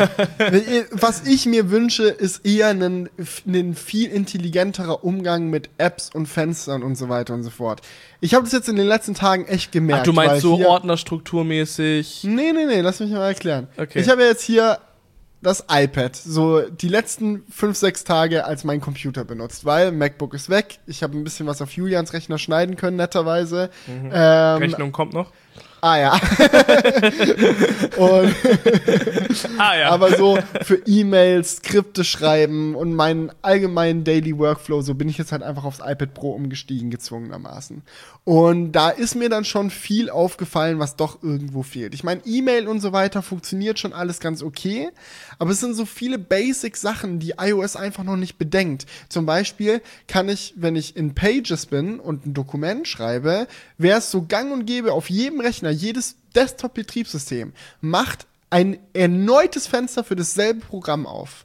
So, oder PowerPoint oder so. Du machst zwei PowerPoint-Präsentationen parallel auf. Klar, kein Problem iOS kann das nicht. Hm. Eine App kann immer nur einmal offen sein. Und das war schon so eine Sache, wo ich mir gedacht habe, äh, da könnte man vielleicht ein bisschen optimieren. Es gibt viele Sachen, was das tatsächlich, was du gesagt hast, Dateistruktur, äh, was das Hin- und Herschicken von Dateien angeht, was einfach nicht sauber funktioniert. So, ich wollte zum Beispiel mal in eine E-Mail eine PDF anhängen das ging dann zwar, aber da habe ich mir auch gedacht, dafür muss es doch irgendwie einen sinnvolleren Workflow geben und allgemein halt einfach ja, das. Also das, das ist, glaube ich, für mich auch der größte Punkt bei ja. iOS. Das Dateisystem, ja. auch solche Sachen wie Dat ähm, Daten importieren von SD-Karten, dies, das ist ja auch bisher der komplette Abfuck. Und auch sowas wie, du lädst dir irgendwie, du lädst dir zum Beispiel irgendein Musikstück aus dem Internet runter, weil du damit schneiden willst. Wo ist es? Du weißt auf iOS nicht, wo ist das jetzt genau gelandet. So, weil du hast eben kein richtiges Dateisystem. Und ich glaube, dass man das auch easy machen kann, ohne die Grundprinzipien von iOS über den Haufen zu werfen. Ja. Weil die Grundprinzipien sind ja so ein bisschen so, ja, es gibt keine Dateisysteme, so alles clean, alles schön. Das kriegt man auch damit hin. Man muss, es, man muss sich nur Gedanken dazu machen und das ist ein riesiger Punkt, der in iOS gerade fehlt. Aber du meintest ja gerade, du hast ja gerade von Apps auf dem Homescreen geredet. Das war jetzt ja gar nicht gerade dein Punkt. Mhm. Ja, du meintest ja. Ja, ja, das, die, die, es geht darum, halt das, das, die Prinzip, das prinzipielle Auftreten beziehungsweise die prinzipielle Struktur von dem Betriebssystem einfach ein bisschen anzupassen. Und äh, quasi dafür zu sorgen, dass Apps nicht mehr nur zwei Zustände haben können. Weil aktuell ist es unter iOS so, sie können geschlossen sein, dann bist du auf dem Homescreen oder sie können offen sein, dann sind sie Fullscreen da oder Splitscreen. Und natürlich kann man auch Multitasking, indem man hin und her wischt und so weiter und so fort. Aber es muss da noch irgendwie was geben, was vielleicht jetzt nicht genauso ist wie Fenster auf einem Desktop, okay. aber irgendwas, was den Workflow besser macht. Weil ein anderes Problem, was ich auch häufig hatte, ist, dass ich dann halt in den Splitscreen gehen möchte, um Sachen parallel zu benutzen. Und dann habe ich in meinem Dock gerade nicht die passende App. Und dann muss ich irgendwie in den Homescreen, dann erst die andere App aufmachen, die ich im Splitscreen nutzen will, dann wieder zurück, dann wieder in die alte App, dann habe ich in Recently Used wieder die App, die ich in den Splitscreen packen will. Dann kann ich die erst in den Splitscreen reinziehen und so weiter und so fort. Und es ist alles noch nicht so geil, wie es sein könnte, wenn man dieses Prinzip vielleicht mal ein bisschen überdenkt, weil das ist, wird alles gehindert von diesem Grundgedanken, wir sind in einer App oder auf dem Homescreen. Rein, raus, rein, raus. So, das ist das, was. Ah ja, kann man mal jetzt hier auch falsch zitieren. Aber das ist halt das, was iOS auf dem iPad auch gerade noch ein bisschen zurückhält, finde ich. Ja, ähm, ja, okay, also da habe ich dich gerade am Anfang falsch verstanden, weil ich dachte, du, dein Punkt wäre gewesen, du willst auf dem Homescreen, dass es irgendwie eine andere Art von Icons oder sowas gibt, aber dein Genau, Punkt nee, aber das ist es ja. Darum geht es ja. Dies, das Prinzip eines Homescreens, eine Fläche, wo nur Icons angezeigt werden. Äh, nein, aber du hast doch gerade viel mehr darüber gesprochen, dass du es verändert sehen haben willst, dass wie die App, dass wie die Apps funktionieren anders Genau, ist. und das ja. hängt ja direkt mit dem Homescreen zusammen. Ja, überhaupt nicht. Doch, 100 Prozent. Nee. Weil der Homescreen aktuell ein, eine Fullscreen-Ansicht ist, ja. auf der du nichts machen kannst, außer eine App auch Fullscreen starten. Und das muss sich ändern, weil das das Prinzip ist, was die, was das Multitasking naja, und so weiter zurückhält. Naja, okay. Die, die, du, okay, lass mich anders ja, ja. funktionieren. Du willst nicht das, das, das wie, wie die Icons arrangiert werden oder sonst was ändern, sondern wie der Homescreen funktioniert. Okay, das ist ja genau. auch nochmal was anderes. Nee, das ist, das ist ja, wird Icons sich ändern? Okay, da gibt's ja, ja weil, weil du bist so in das Gespräch reingestartet, dass du gesagt hast, so, yo, man kann ja aktuell nur diese ganzen Icons dort anzeigen genau. lassen, ist ja wack. Ähm, man könnte es ja beispielsweise ein bisschen so machen wie auf macOS, dass dieser Homescreen quasi so ein Layover ist. Weißt du, auf macOS kannst du ja. Ja, aber das ist ja auch scheiße. Benutzt du das? Ja, auf jeden Fall. Was? Ab und zu benutze ich das, klar. Ich ja Warum? Nicht, wenn ich irgendwie schnell ein Programm suchen suche. Warum nicht Command, Leertaste, die ersten zwei Buchstaben des Programms eintippen? Ja, warum? Ich, hab, ich, hab zwei, ich weiß genau, wo das Programm auf meinem Homescreen da liegt. Das ist viel schneller. Nein, wirklich? Ja, klar. Mein, mein Layover hatte auf meinem jetzt verlorenen MacBook irgendwie, keine Ahnung, sieben, acht Seiten. bis ich da bei der richtigen Seite hingewischt hat bei bin. Mir zwei Seiten. Und am Anfang, auf, auf, auf, der ersten sind so die Standard-Apps und auf der zweiten sind, das findet man mega schnell. Also muss ich, jeder hat Krass, ja okay, dann ist unser Workflow. Workflow einfach prinzipiell komplett anders, weil bei mir wäre es so, okay, wenn du jetzt zum Beispiel, nehmen wir an, auf deinem Mac Audacity aufmachen Ja, ist auf der ersten Audacity, Seite unten Dann würdest du jetzt mit welcher Geste da reingehen? Ich würde das einfach Oder würdest du gehen. im Dock und genau. dann auf Launchpad drücken? Und jetzt unten in der Mitte. Und da. Ja. Ah ja, okay. Das ist wirklich ganz anders, weil ich würde ja. einfach so machen, A eingeben und D und dann ja, habe ich dann Audacity da. Ah, dann ist unser iOS, äh, unser Handy und Desktop-Workflow genau umgetauscht. Weil ich weiß, dass du das auf dem Handy genauso machst, dass du in die Suche reingibst und den Namen der ja, App eintippst. Stimmt. Und auf dem Handy ah. habe ich perfekte Ordnerstrukturen, was ich weiß, wo welche App liegt. Ja, aber auf das dem Handy exakt andersrum Auf dem Handy habe ich auch viel mehr, viel mehr Applikationen. Ich habe richtig viele Programme auf dem Mac. Ja, weißt, ich habe so, ich habe auf dem Handy so ungelogen 200 Apps oder so. Und da kannst du das nicht anders machen als mit der Suche. Obwohl, ich werde wahrscheinlich dann auch an 200 Apps kommen. Schau, wenn du hier solche Ordner anschaust. Ja, ja, ja, das ist auch schon nicht wenig. Ordner mit mehreren Seiten. Ja. Nein, dann denken wir vielleicht genau auf Desktop und, und Mobile einfach genau andersrum. Das kann gut sein, ja. ja. Aber weißt du, auf eine Sache, die ich mich halt wirklich freue, ist wirklich diese Dateistruktur. Ich weiß nicht, ob sie es machen oder ob das zu sehr ihren Prinzipien widerspricht. Das ist das Nerdigste, was ich hier. Ich freue mich so auf die Ordner. Oh, endlich Dateien kopieren. Hin ja, das klingt natürlich ultra nerdy, oh, nice. aber es ist, es ist eine Sache, die ich verstehe, was du meinst, ab, ja. finde ich einfach. Das hält doch voll ab davon, das iPad oder ein iPhone richtig produktiv zu nutzen.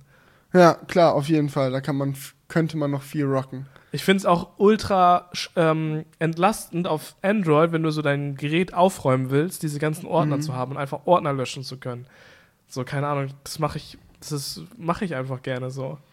Ich, ich, ich finde es halt viel umständlicher, wenn ich mein Handy aufräumen will, irgendwie ähm, die Galerie-App zu öffnen und da irgendwelche Fotos löschen zu müssen oder das halt einfach in, im Dateisystem zu machen. Hm. Wo du halt dann siehst, okay, das ist, hat dieses Datum und so weiter und du siehst das alles ja, viel klar. übersichtlicher. Ja.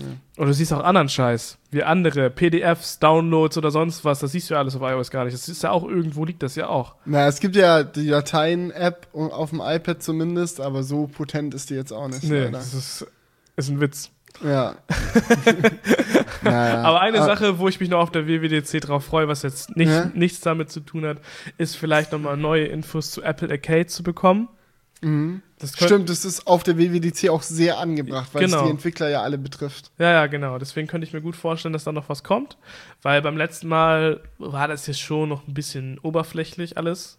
Mhm. So, ja, wir planen da was, das soll ungefähr so aussehen, aber genau, genaue Infos gibt es im Herbst so. Oder mhm. das passiert halt im Herbst. Ja, und jetzt haben wir Sommer. Und jetzt kommen die vielleicht nochmal mit ein paar konkreteren Infos rum, was ich sehr feiern würde. Ja. Also das könnte cool werden. Ja. Gibt ja jetzt auch den, können wir auch gerade, und wenn wir gerade von Apple reden, können wir noch einen kurzen, ähm, eine kurze, wie sagt man, Abstecher, einen kurzen Absprecher zum neuen iPod Touch machen. Ah, ja. Ähm, das hat gedauert. nee, nee, ich hatte, hatte gerade so überlegt, so, weil ich, ich hatte da schon so mein, mein perfektes so Skript in meinem Kopf. Aber ja, klar, was, was es da zu sagen, groß? Es gibt jetzt, äh, der iPod Touch wurde erneuert mhm. und es gibt massiv viele Neuerungen an diesem Gerät. Und zwar eine. und zwar gibt es jetzt den A10-Chip da drin, A10 Fusion. Uh, das ist genau dasselbe. Also der A10 heißt einfach A10 Fusion. Ah, es gibt gar kein A10. Es gibt, nee, es gibt den Die A10 dachten sich so, Fusion ah, okay, ne, und wir- A10X Fusion. Ah, ja. Das ist wie der A11, nee, A12 Bionic, A11 Bionic, wie hießen jetzt Bionic? Mhm, Und du Ah, nennst mich Ahnung. nerdy, weil ich mich über Dateisystem. nee, nee, nee. Es gibt, es gibt gar keine, der nicht Fusion heißt. Ja. Die dachten sich so, wie können wir das hip nennen? Ah, A10 Fusion. Da, da hat einfach noch was gefehlt. A10, das wäre ja nicht, das würde sich ja nicht so anhören, als ob der wirklich was drauf hat. Aber A10 Fusion, ganz andere Liga. ja. Gut. Ja, ich weiß, weiß jetzt nicht, was du jetzt von mir erwartest gerade so. Du schaust mich so erwartungsvoll an. Ja, ich hätte jetzt einfach noch so ein Statement dazu erwartet, aber Ach so. Ja, ich mache noch ein Video dazu. Da Okay. gibt's dann Statements. okay, da werden die Statements dann gedroppt. Ja. Ist Okay. Aber ich glaube, beim nächsten Thema kannst du mir dann schon eher Statements droppen. Mhm. Und zwar Dual-Screen Laptops. Das wurden jetzt einige Oh, Laptops ja, vorgestellt, die nochmal ein anderes Konzept haben. Wir haben ja, ich glaube, im letzten Crewcast oder vorletzten äh, darüber gesprochen, dass ja dieses faltbare Laptop vorgestellt wurde, was Mhm. quasi ein Screen ist. Du hast keine Tastatur mehr, sondern es ist nur noch Bildschirm und du klipp, klappst es so um, wie ein Galaxy Fold. Mhm. Aber jetzt gibt es ja nochmal ein neues Konzept. Es gibt ständig neue Konzepte. Es ist gerade richtig on fire, das Notebook-Game, habe ich Ja. das Gefühl. Ja, ähm, sowohl Asus als auch Intel haben zwei sehr ähnliche Konzepte an den Start gebracht. Beziehungsweise im Fall von Asus ist es auch schon ein fertiges Produkt. Wenn mich nicht alles täuscht, ich hoffe, ich sage das jetzt nicht falsch. Äh, ich kann mir solche Sachen immer nicht Genau. merken. Aber der Unterschied ist halt zu Asus, dem es hieß irgendwie ZenBook Duo Pro, genau, Asus ZenBook Pro Duo. Ah ja. Genau, Fusion. das wollte ich gerade. nee, das Grundprinzip ist halt einfach, es gab ja jetzt schon ein paar Mal so Gaming-Laptops, wo man gesagt hat, okay, um die Komponenten halt so richtig geil zu kühlen und so weiter und so fort, machen wir dort, wo normalerweise die Tastatur ist, nur einen fetten Lüfter hin und die Tastatur machen wir dafür dahin, wo normalerweise das Trackpad ist und das Trackpad, das fimmeln wir dann noch so an die Seite und wenn du dann was tippen willst, dann legst du deine Hände nicht auf dem Laptop ab und tippst, sondern du legst sie auf deinem Tisch ab und greifst dann so auf den Laptop hoch. Und da hat man sich schon in der Vergangenheit immer so gedacht, was ist das? Aber jetzt macht es endlich ein bisschen mehr Sinn, weil man gesagt hat, nee, wir machen dann die frei gewordene Fläche, wo vorher die Tastatur war, machen wir nicht einen Lüfter hin, sondern wir machen ein Display hin. Einfach noch eins, das dann richtig breit ist und äh, quasi, man muss sich das vorstellen wie ein normaler Laptop und das obere Display, das schneidet man nochmal in der Hälfte durch und klebt es dann nochmal auf die Unterseite drauf. Und Nee, nee, nee, ähm, du hast einfach oben einen 16 zu 9 Screen und unten Ja. hast du nochmal so eine Scheibe dran. ja genau, die Hälfte des Bildschirms unten nochmal. Ja, ach so, so 50% vom oberen Bildschirm und nochmal Genau, so, einmal in der Hälfte Ja, durchgeschnitten, nochmal nach unten gibt. Es ist quasi so, als du hättest du so anderthalb ein- Displays insgesamt hast. Okay. Es ist ein bisschen so, als hättest du so ein 4 zu 3 Screen und es wurde halt quasi so zugeschnitten, dass du oben einmal 16 zu 9 hast und unten dann nochmal einen Streifen, der übrig bleibt. ähm, ja. Ob das jetzt genau aufgeht, Nee, keine Ahnung, ist, aber ungefähr. Ist ja auch scheißegal. Im Endeffekt, dort, wo die Tastatur ist, normalerweise ist jetzt halt ein Display. Und dort, wo das Trackpad normalerweise ist, ist die Tastatur und das Trackpad wandert so ganz klein an die Seite. Es- und, ja, Ja, es ist so ein bisschen so, als ob sie so die Touchbar vom MacBook einfach, die haben sich so gedacht, was können wir noch krasseres machen als die Touchbar? Ah ja, wir machen die Touchbar einfach in fünfmal so hoch und klatschen die da rein. Nee, ich denke, es macht viel, viel mehr Sinn. Weil Multitasking auf Notebooks ist ja so ein Ding. Wir benutzen ja auch zum Beispiel hier im Studio Ultra-Wide-Monitore, einfach weil mehr Fenster nebeneinander passen, man sinnvoller multitasken kann. Ähm, und auf dem Notebook ist es immer ein bisschen schwierig. Klar, die meisten Betriebssysteme haben verschiedene Spaces, zwischen denen man dann hin und her wischen kann, aber man will ja auch häufig Dinge gleichzeitig sehen.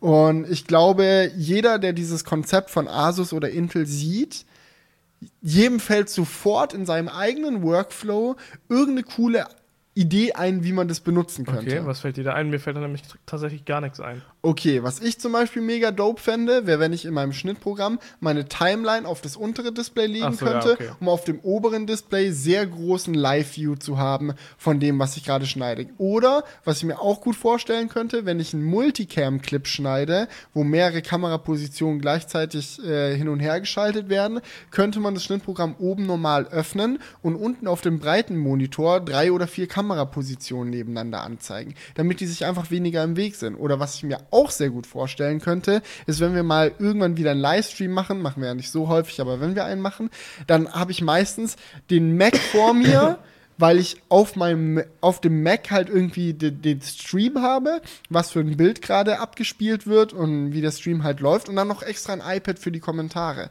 Aber du könntest ja sagen, du hast den Stream auf dem Hauptmonitor oder wenn du ein Spiel live streamst, stre äh, hast du halt dein Spiel auf dem Hauptmonitor und auf diesem breiten Monitor unten ne, noch den Chat oder irgendwie dein Aufnahmeprogramm oder wie auch immer. Wenn du ein Let's Play aufnimmst, könntest du oben das Spiel anzeigen, unten deine Audiospuren und so weiter und so fort. Tausende Dinge. Ich sehe es ich es nicht ganz so rosarot wie du, ehrlich gesagt. Mhm. Weil das mit dem Schnittprogramm, gebe ich dir recht, ist ultra geil, dort zum Beispiel seine Timeline im Schnitt zu haben.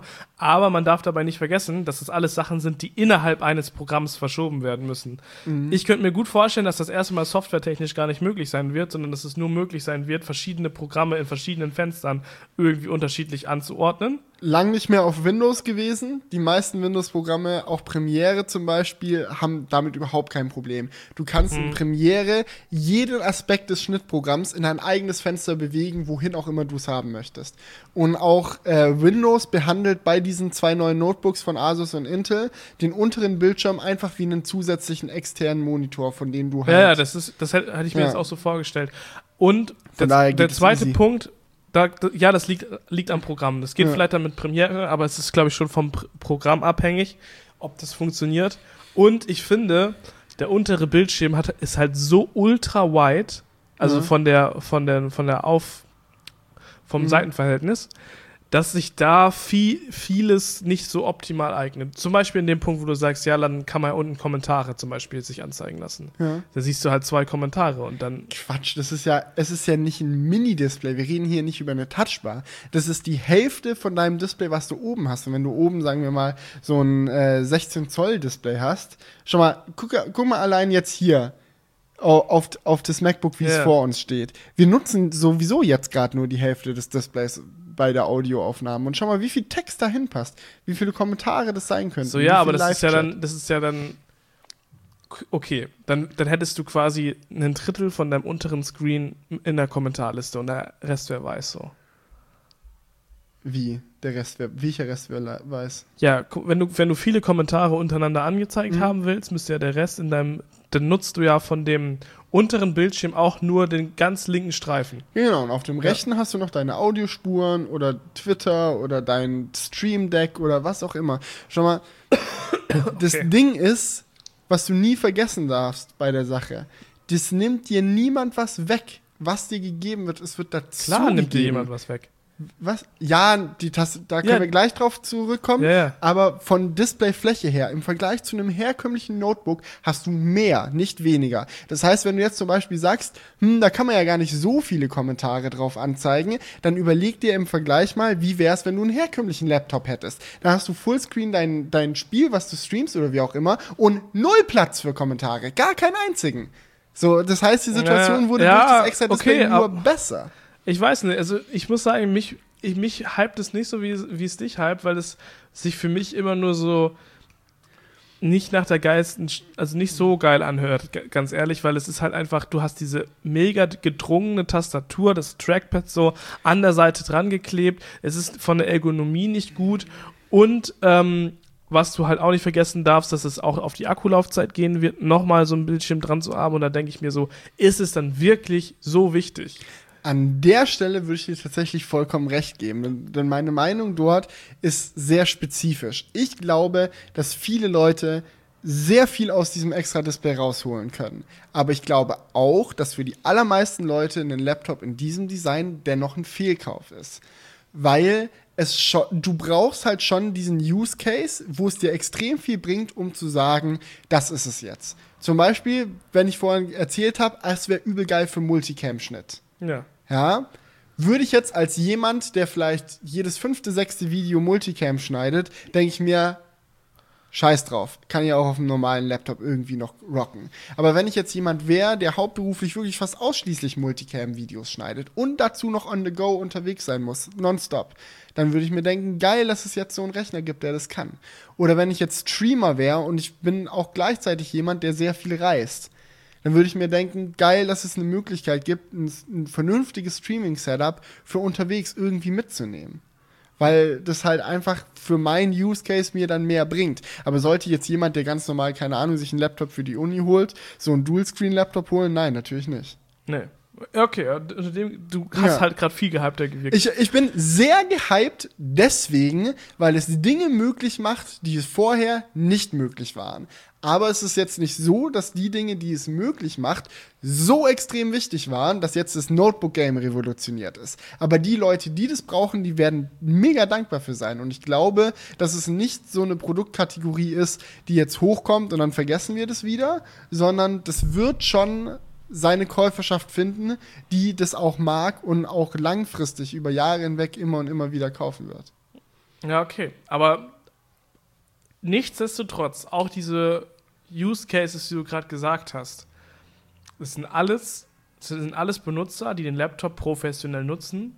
Ja. Und ich würde bei jedem sagen, der so einen Laptop echt professionell zum Arbeiten nutzt, ist zum Beispiel eine große und vernünftige Tastatur ultra wichtig.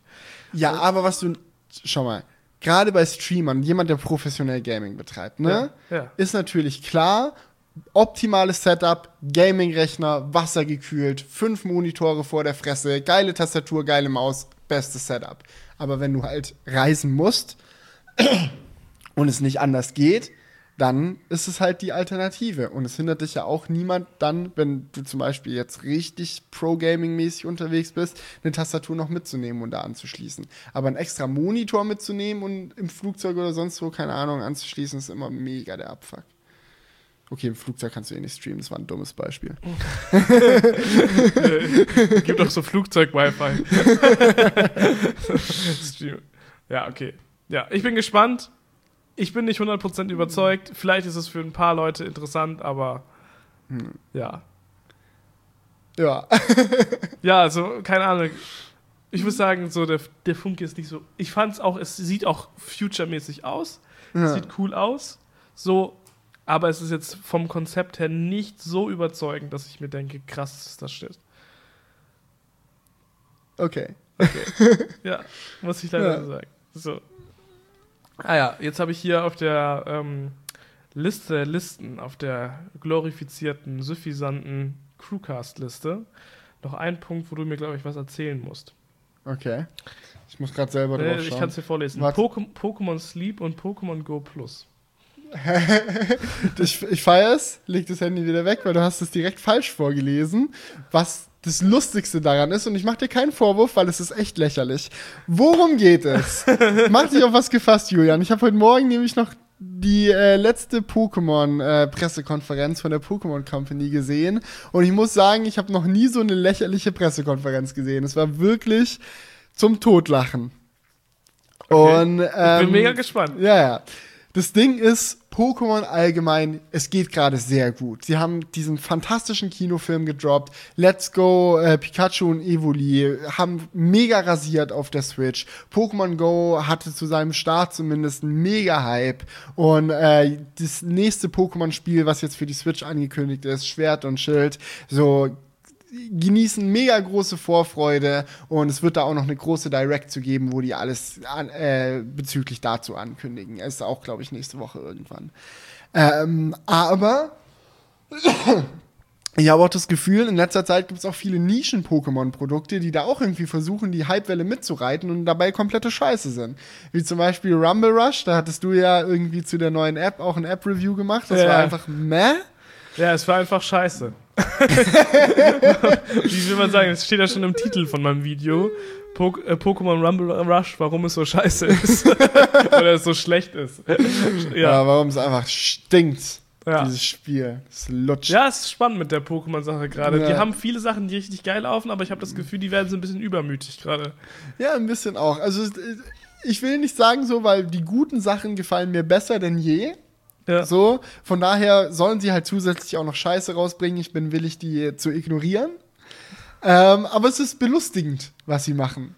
Ja, äh, eine Sache, die noch gut war, die sie auf der Pressekonferenz angekündigt haben, war, dass äh, ein Nachfolger von äh, Meisterdetektiv Pikachu, dem Videospiel, was es auf dem 3DS gab, jetzt für die Switch halt geben wird. Freue ich mich sehr drauf. Aber ansonsten haben sie echt nur riesengroßen Blödsinn angekündigt.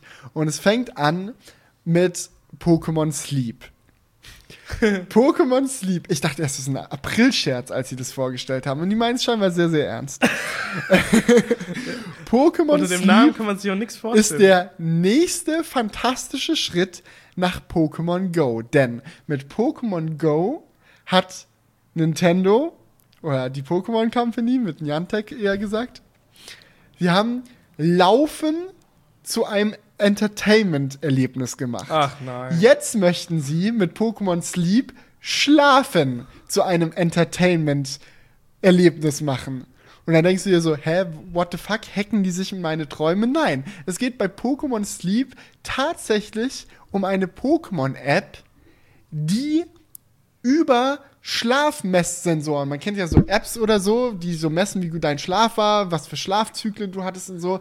Und die wollen daraus eine Gaming-Experience für Pokémon bauen. Dass du quasi im Schlaf Pokémon fängst und wieder belebst und keine Ahnung.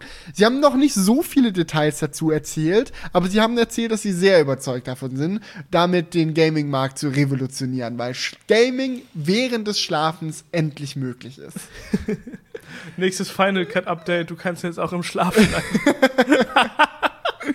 ja, Pokémon Sleep, lass dein, trainiere Pokémon im Schlaf. Das ist jetzt so quasi die Idee dazu. Aber das Ding ist, Pokémon Sleep funktioniert oder wird funktionieren mit einer Hardware-Extension.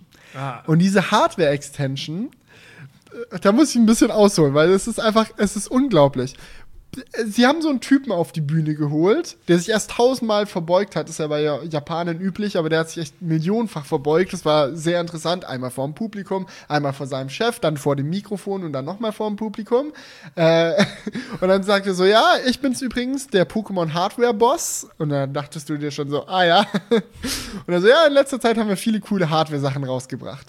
Es fängt an mit Pokémon Go. Da haben wir Pokémon Go Plus rausgebracht. Das war dieser kleine Dongle, den du so an deine Hose oder so klippen konntest, mhm. der selbst wenn deine App zu war, dich dann darüber informiert hat, wenn in der Nähe ein Pokémon war, sozusagen. Ja. Äh, das, das, haben wir gemacht, war super beliebt. Alle, alle, die Pokémon Go gespielt haben, lieben das Ding. Fantastisch. Äh, dann haben wir für Pokémon Let's Go Pikachu und Let's Go Evoli den Pokéball Plus rausgebracht. Das war so ein runder Pokéball mit einem äh, Nupsi dran, wie sagt man, mit einem Joystick, damit man das sowohl wie einen äh, Pokémon Go Plus benutzen kann, aber auch als Controller für Let's Go Pikachu und Let's Go Evoli. Super beliebtes Teil. Fantastisch. Jetzt mit Pokémon Sleep gehen wir auf die nächste Stufe von Pokémon Go Plus und wir nennen es. Pokémon Go Plus Plus. Und du hast gerade vollkommen zu Recht falsch vorgelesen, so von der Themenliste, weil es ist einmal Plus ausgeschrieben, P-L-U-S, und dann nochmal ein Pluszeichen. Das ist Plus Plus. Plus Plus. Es ist wie ein Pokémon Go Plus, nur noch plussiger, weil es hat alle Sensoren, die es braucht, um deinen Schlaf zu messen und es lädt über USB-C auf. Es ist fantastisch. Du lädst, die ist, du musst dir vorstellen, wie so eine kleine Disk in Form, wo so ein Pokéball-Symbol drauf ist. Und es lädst du halt auf. Du nimmst es tagsüber mit. Dann läufst du damit rum. Es warnt dich immer, wenn ein Pokémon in der Nähe ist. Fantastisch, happy, happy. Und wenn du abends schlafen gehst, legst du das Ding neben dich in dein Bett, damit du im Schlaf Pokémon fangen kannst. Ach du Scheiße.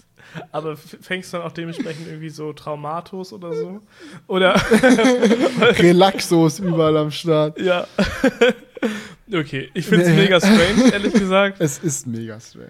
Weil du hast, du hast, das ist ja nur, es ist ja nur dafür da, um dich noch mehr in, süchtig von diesem Pokémon-Kosmos zu machen irgendwie. Es ist ja, es ist ja keine Gaming-Experience, so wenn du schläfst, kannst du ja nicht gamen. So, doch, ja, doch, desto besser du schläfst, desto bessere Pokémon Ja, ja, aber ich meine, du hast ja vom Gaming nur etwas, wenn du es auch wahrnimmst. Und du nimmst es ja nicht wahr. Das Einzige, was du wahrnehmen wirst, ist dann am nächsten Morgen, wenn du aufwachst, ja, ah, diese Genau, Pokémon das hat er gesagt. Er hat gesagt, Pokémon Sleep wird ein Game sein, das dir dabei hilft, dich schon beim Einschlafen aufs Aufwachen zu freuen. Das klingt absurd, genau so hat er es gesagt. Ja. Mit einem Pokémon Go Plus Plus im Bett geht's dir gleich viel besser. okay, lass, kann ich mal eine Sache dazu sagen. Ja. Jeder, der bei sich im Bett ein Pokémon Go Plus Plus hat, wird nie eine Freundin bekommen. Ich habe irgendwie Bock, das auszuprobieren. Zum Glück bin ich schon verheiratet. Ja. So, also, du hast so ein Date, du hast so ein Date, du, es läuft übel gut in deinem Date so. Und Vielleicht hat sie ja, du, du ja. kannst auch so als Anmache benutzen. Willst du mal mit mir ins Bett gehen? Die so, warum? Ja, Pokémon fangen ist ja klar. Im Schlaf. Willst du mit mir schlafen? Ich meinen Pokémon fangen? Willst du meinen Pikachu fangen? Ah ja. Eher so ein Onyx. Äh, was? ah ja. ja, okay, hören wir auf. ich hätte jetzt noch ein paar Pokémon ja, ja. gehabt, die noch fand, ja, Ich fand es auch sehr lustig. Ich habe so einen Stream von Nerd Over News geschaut, äh, auch zu der ganzen Vorstellung. Und er hat sich herrlich darüber beäumelt. Könnt ihr mal vorbeischauen äh, und liebe Grüße da lassen, wenn ihr Bock habt. Ähm, er sagt so, weil die Art und Weise, wie sie angefangen haben, so, sie haben erst Pokémon Sleep erklärt und dann so, jetzt haben wir auch noch neue Hardware. dann sagt er so, was für Hardware brauchst du bitte im Bett von Pokémon? Ein Pokémon-Vibrator oder was? Und dann sagt er halt so, erklärt so die Hardware-Features von Pokémon Go Plus Plus. Sagt so, ah, das kann auch vibrieren. Ja, da haben wir es doch. Wenigstens vibriert es schon mal. Na, gucken wir mal. und USB-C, also muss es gut sein. One-Night-Stand. Auf einmal fragt sie dich, was ist das? Du so, du so, ja, mein Pokémon Go Plus Plus, ich muss doch. plus Plus. Der Nachfolger wird Pokémon Go Plus Plus Max heißen. Ach, oh, ja. ja, das ist schon, ist schon lustig. Ja, das Logo sieht auch lustig aus. Da steht so Pokémon Go Plus Plus. Aber noch ein Plus. War noch nicht genügend Plus. Auf der anderen Seite wäre auch noch Platz. Können wir drei Plusse draus machen. Ach ja, ich fand es einfach herrlich. Plus Plus Pro. plus Plus Pro. Pokémon. Pokéball Go Plus Plus Pro Edition. Ja, Founders der, Edition. Der ist dann dafür da. Ach, wo könntest du noch Pokémon fangen in deinem Leben? Beim Duschen. so ein, das ist dann das, die wasserfeste Version davon. Die heißt dann Pokémon Plus Plus Go Pro. Plus Plus Splash. Ach ja. Ne, äh, es war alles, es war alles ganz herrlich. Ich fand es super, super amüsant. Sehr, sehr, sehr gute Sache. Ja, aber gut, ich würde sagen, das war's damit. Wir kommen mal zu den Kommentaren, die haben wir ja auch noch am Start. Ach, um mal wieder ein bisschen runterzukommen hier. Ja. Lass mal ein bisschen runterkommen. Ah, und zwar hat Alex kommentiert: Sprecht doch mal über eure Lieblingspodcasts. Julia, was sind deine Lieblingspodcasts? Ja. Äh, also Crewcast natürlich. Nein, Crewcast natürlich. Crewcast sehr empfehlenswert. nee, was ich, was ich tatsächlich gerne höre, ist äh, Fest und Flauschig. Kann man, mhm. kann man nichts anderes sagen. Die machen das echt richtig gut. Mhm. Ähm, ja, was höre ich sonst noch? Ich höre ab und zu mal ähm, Technik-Podcasts. Da höre ich aber, muss ich ehrlich gesagt sagen, dass ich das nicht so ähm, regelmäßig höre. Mhm. Manchmal hört man so Bits und so oder so mal so zwischendurch. Aber es ist jetzt nicht so, dass ja. ich das so wöchentlich höre oder so.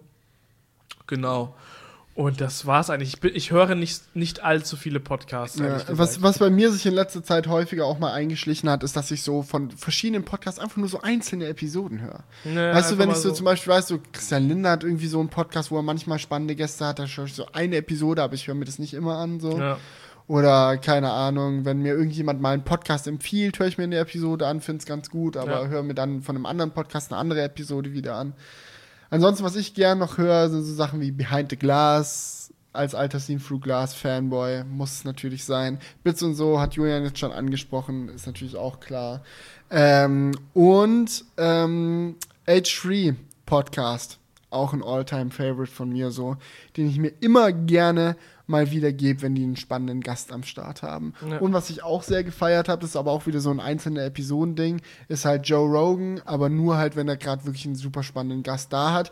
Was zwar erstaunlich häufig passiert, aber halt auch nicht jede Episode. Ja, ja. Also zum Beispiel Episode mit Elon Musk ist natürlich mega empfehlenswert. Wenn ihr mal sehen wollt, wie Elon Musk mal ordentlich einen Spliff durchzieht, dann Joe Rogan Podcast ist where it's at.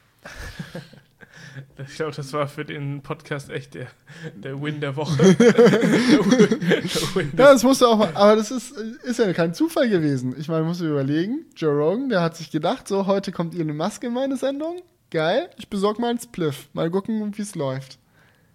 Dann hat er dem den angeboten und hat den angenommen. Also das war, glaube ich, schon lang, in lange Hand geplant. Ja, das ist echt krass. Ja. Das ist echt krass. Dass er das durchgezogen, dass er das durchgezogen hat. Ja. Und früher habe ich ja auch noch gerne äh, Let's Talk About Casio gehört, aber der ist ja mittlerweile ein bisschen ciao. Gibt's ja, was ist mit dem passiert? Ja, das Team hat sich ein bisschen verflüchtigt. Also Farshad ist nicht mehr im Team drin, leider. Ähm, und dementsprechend äh, ist auch Alejandro nicht dazu übergegangen, mit äh, äh, Pedro, beziehungsweise Buddy heißt er ja mittlerweile, zu zweit einfach zu moderieren, sondern er, er macht jetzt so QA-Podcasts einfach nur noch. Finde ich ein bisschen schade. Fand ich früher den Vibe zwischen den drei sehr geil, aber die sind irgendwie beruflich einfach auseinandergegangen. So, die haben sich jetzt nicht zerstritten, aber ja, das war dann einfach Ende, Ende okay. Gelände. Genau. So, nächster Kommentar von keine Ahnung, irgendwelche Zahlen und Buchstaben. Moin Crewcast. Äh, wie wär's mit einer neuen Herausforderung für euch? Mir gefällt es gerade ganz gut, dass das Thema Klimawandel, Klimaschutz in aller Munde ist und ich möchte auch, dass das so bleibt. Schließlich habe ich zwei Kinder, die mit den Folgen unseres Tuns bzw. auch unserer Untätigkeit leben müssen. Ich fände es richtig geil, wenn ihr die Challenge annehmen würdet, jede Woche bewusst eine, gerne auch nur kleine Aufgabe zu meistern, die sich positiv auf das Klima auswirken wird und dann eure Erfahrungen uns in euren, eurem Podcast mitteilt. Zum Beispiel einen Burger genießen, ohne Plastikmüll zu verursachen. Oder Botanik ohne Plastik verwenden. Gut, die stirbt dann wahrscheinlich aus, deswegen lassen wir es lieber bleiben. Aber so vom Prinzip her. Ich bin mir sicher, euch fallen da noch viele geile Sachen zu aus, zu ein. Je ungewöhnlicher, desto besser. Oder ihr lasst mal eure Community Vorschläge machen.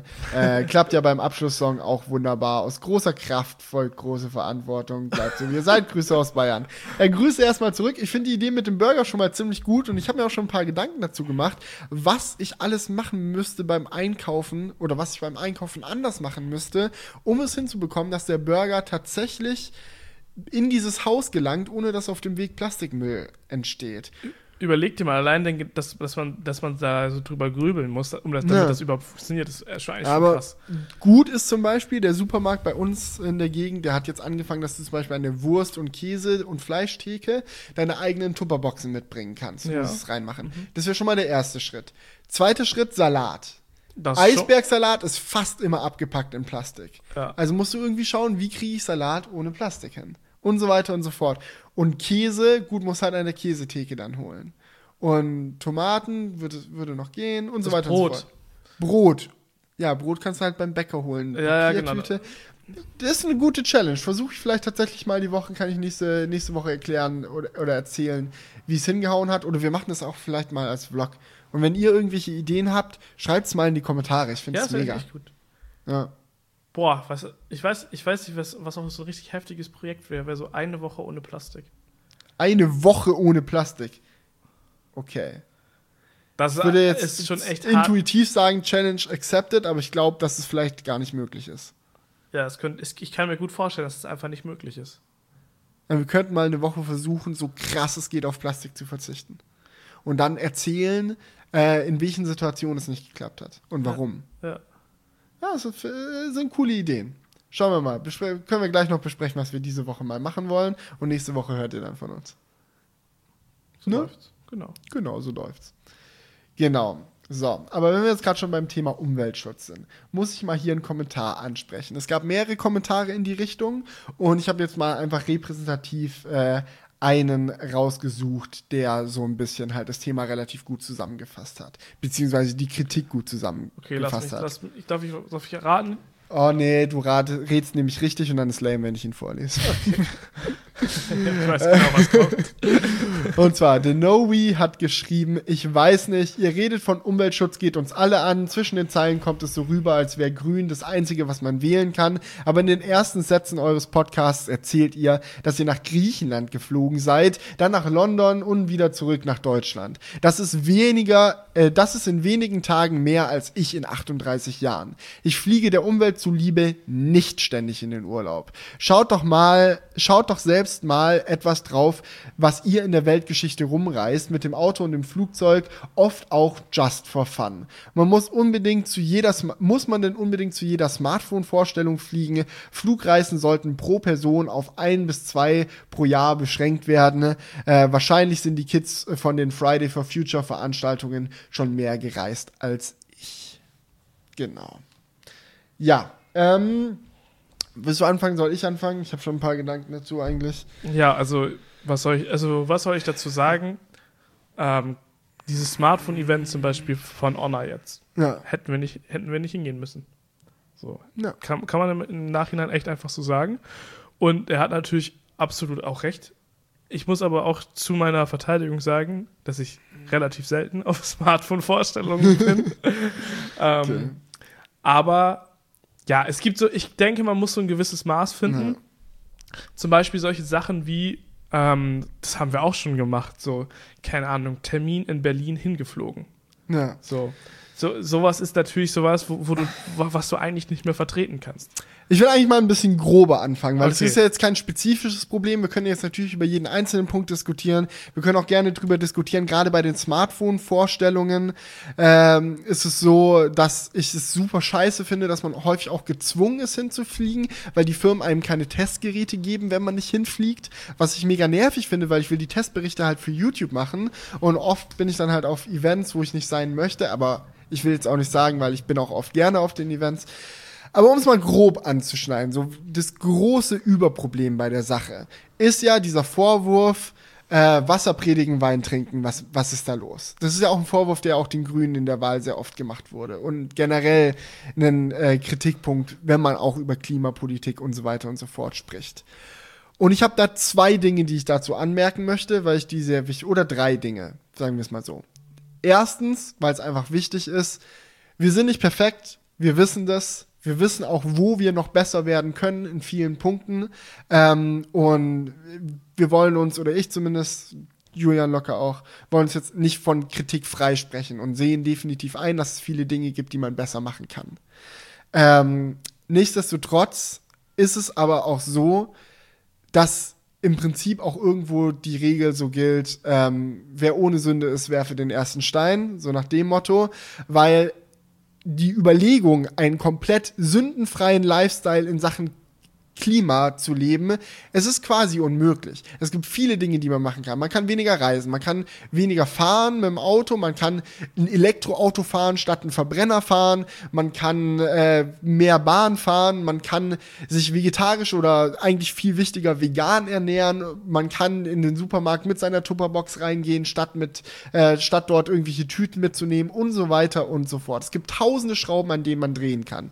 Und jemandem zu sagen, ey, du darfst an dieser Schraube Schraube nicht drehen, weil du drehst an der anderen nicht, ist meiner Meinung nach nicht komplett falsch, aber definitiv auch nicht richtig, weil es quasi sagt, ey, wer Veganer ist, darf nicht auch fliegen und wer fliegt, darf nicht auch Veganer sein und so weiter und so fort. Und es promotet in meinen Augen so ein bisschen die Herangehensweise. Wenn du nicht in allen Punkten perfekt bist, lass es einfach bleiben. Versuch gar nicht erst in einzelnen Punkten dich zu verbessern, wenn du es nicht gleich in allen schaffst.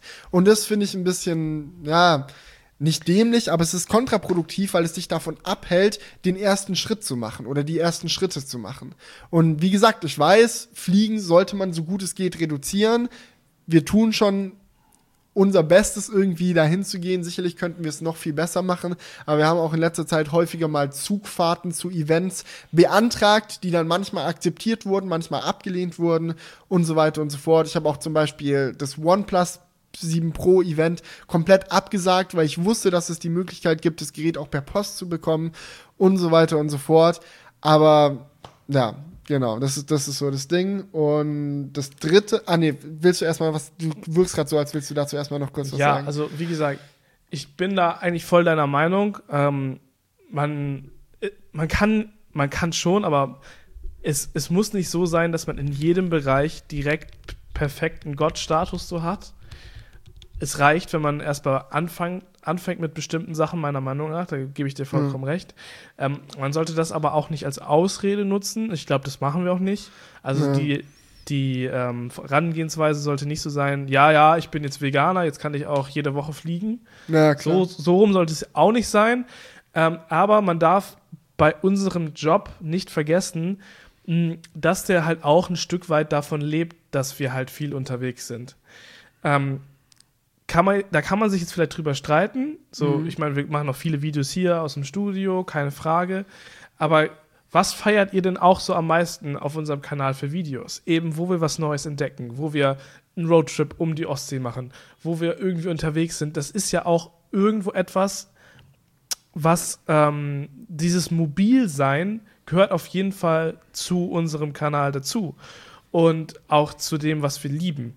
Ähm, was nicht unbedingt dazugehören muss, ist das Fliegen. Man mhm. kann auch cool mobil sein, ohne zu fliegen, keine Frage. Aber Mobilität generell ist immer, so weißt ja. du, es ist immer scheiße für die Umwelt. Selbst wenn du mit der Bahn fährst, so. Ja. So, du hast immer einen Fußabdruck die Frage ist natürlich, wie groß und wie, wie, wie groß ist er. Selbst wenn du dir ein Elektroauto kaufst und damit einen Trip um die Ostsee machst, du hast auch, bis das Elektroauto erstmal das abgefahren hat, was es in der Produktion an, an CO2 ausgestoßen hat, so, du hast immer einen, einen Fußabdruck. Ja. Die Frage ist halt, will man, will man sich ähm, so sehr einschränken, dass man nur noch zu Hause ist und nichts mehr macht für den Klimaschutz? Oder wenn man sagen, ich mache so viel wie möglich für den Klimaschutz, aber das, was ich wirklich liebe, versuche ich noch zu machen. Ähm, und dabei versuche ich halt unnötig viel CO2 auszustoßen, zu vermeiden.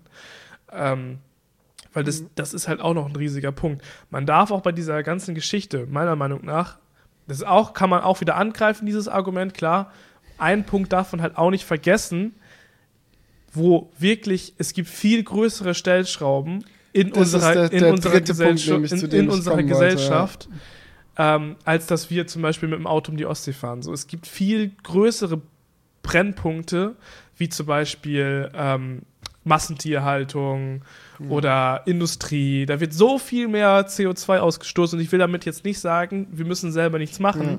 weil es da größere Probleme gibt, aber das darf man bei dieser ganzen Geschichte nicht vergessen. Ja, das Ding ist nämlich folgendes so natürlich, man kennt ja auch das Argument so, öh, Deutschland ist so ein kleines Land, warum sollten wir Klimaziele einhalten, wenn China oder Indien das ja, nicht ja, schaffen? Ja, das ist ja Bullshit. So, das ist Bullshit, weil wenn niemand das macht, dann passiert gar nichts. Aber zum Beispiel, nehmen wir zum Beispiel mal das Thema Fleisch essen. Mhm. Es gibt ja jetzt zum Beispiel verschiedene Herangehensweise. Massentierhaltung fickt unseren Planeten komplett, da brauchen wir gar nicht drüber diskutieren. Und jetzt kannst du entweder sagen, okay, jeder muss sich halt an die eigene Nase fassen und Veganer werden. Das wäre optimal. Klar, das wäre sicherlich würde auch funktionieren. Oder du kannst sagen, wir müssen über die Politik herangehen. Wir müssen schauen, dass es viel strengere Regelungen gibt, was in der Tierhaltung überhaupt erlaubt ist und was nicht. Natürlich würde das dann das Resultat haben, dass Fleisch äh, weniger auf dem Markt ist und dementsprechend auch teurer wird. Aber dann hätte man auch ein Ziel erreicht. Das Ding ist, jeder Mensch hat so seinen inneren Schweinehund. Den Menschen fällt es sehr schwer zu verzichten. Und zum Beispiel auch, wenn wir über das Tempolimit reden, solange man auf der Autobahn so schnell fahren darf, äh, wie man halt möchte, nachts, dann wird es halt natürlich auch gemacht und tagsüber genauso. Ähm, und niemand würde gerne sagen, ach, weißt du was, ich habe gar keinen Bock da drauf, mir wäre es am liebsten, wenn auf der Autobahn Tempolimit 80 ist. Ja. Aber wenn man über die Politik an diese Stellschraube rangeht und man sagt halt irgendwann, wir haben ein Tempolimit, dann muss sich jemand dran halten. Und zum Beispiel, ich bin jetzt auch jemand, die Grünen sind ja jetzt definitiv äh, eine Partei, die für das Tempolimit stimmt. Trotzdem sage ich einfach mal so, sie haben meine Stimme bekommen, obwohl ich gerne eigentlich kein Tempolimit hätte. So, ich, fahre gern schnell auf der Autobahn, aber wenn ich dann über die Politik dazu gezwungen werde, dann ist mir das eigentlich so weh das tut, mir das selber einzugestehen, ist mir das eigentlich ganz lieb. Und wenn eine CO2-Steuer eingeführt wird und so weiter und so fort, die es mir vielleicht auch nicht mehr möglich macht, so häufig zu fliegen, wie ich zurzeit fliege, weil Fliegen einfach zu teuer geworden ist, dann bin ich im, Hin im Nachhinein vielleicht auch einfach froh drum, weil diese Regeln mir dabei helfen, auch den inneren Schweinehund zu besiegen. Oder auch wenn man so Sachen wie die Industrie und so weiter und so fort anschaut. In was wird denn eigentlich noch investiert? Ja, dann dann sind es alles Dinge, die halt mega mächtig sind. Wenn du zum Beispiel dran denkst, was passiert denn jetzt zum Beispiel, wenn Fliegen teurer wird? Man würde einfach die, die extra CO2-Steuer, die aufs Fliegen draufgeht, dafür nutzen, um den Umstieg auf erneuerbare Energien zu finanzieren. Lauter solche Dinge sind halt der Politik möglich, die weit über das hinausgehen, was man als Einzelner irgendwie selbst mit dem perfekten ja. Vegano-Lifestyle erreichen könnte. Ja. Ich, ich bin halt auch ähm, der Meinung, dass diese CO2-Steuer wirklich ultra wichtig ist. Ja äh, das ist, das ist so ein geiler Anreiz, weil nach den bisherigen Konzepten funktioniert die ja sogar so, dass wenn du richtig umweltbewusst lebst, du sogar Geld zurückbekommen kannst. Dass du mehr hast als vorher ja. ohne CO2-Steuer. So, es ist ja nicht nur eine zusätzliche Belastung, sondern es ist nur eine zusätzliche Belastung für Leute, die halt nicht umweltfreundlich unterwegs sind. Und das finde ich halt vom Konzept her richtig, richtig gut. Deswegen bin ich da ein großer Verfechter von der CO2-Steuer. Ähm, was ich aber auch finde, ist, dass man sich manche Sachen einfach ähm, nicht zu sehr kaputt reden sollte. So, ähm, Beispiel. Die Sache okay. mit, der, mit der Geschwindigkeitsbegrenzung. So. Ja. Das ist natürlich eine Sache, wenn du mit 130 über die Autobahn fährst oder mit 180. Natürlich ist 130 umweltfreundlicher. Mhm.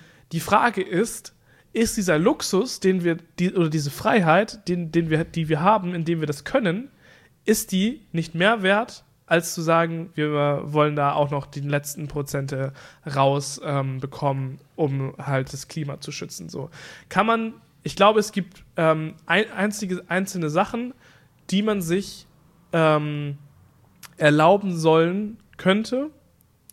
Nee, sollte. erlauben sollte. Hm. Ähm, weil es auch einfach Sachen gibt, die Spaß machen im Leben. Hm. So, ich glaube, es ist zu übertrieben zu sagen, man muss wirklich alles kürzen, was irgendwie klimaunfreundlich ist, ähm, um, um halt voranzukommen, sondern es gibt, glaube ich, einige Luxussachen, die man tatsächlich machen kann, weil sie dann im großen und ganzen Bild doch nicht so einen großen Einfluss haben. Zum Beispiel, es gab ja auch solche Rechnungen wie, wie ist es denn, wenn wir Tempolimit 130 hätten? Wie viel würde das wirklich mehr einsparen? Mhm. So viel ist es nicht. Mhm. Aber trotzdem kann man natürlich, wenn man hart argumentiert ja, sagen. Auf die einzelnen Autos betrachtet ist es schon viel. So, ja. Du verbrauchst schon so das Doppelte, wenn du 200 fährst versus 120. Ähm, aber auf die Gesamtanzahl der Autos, ja klar. Genau.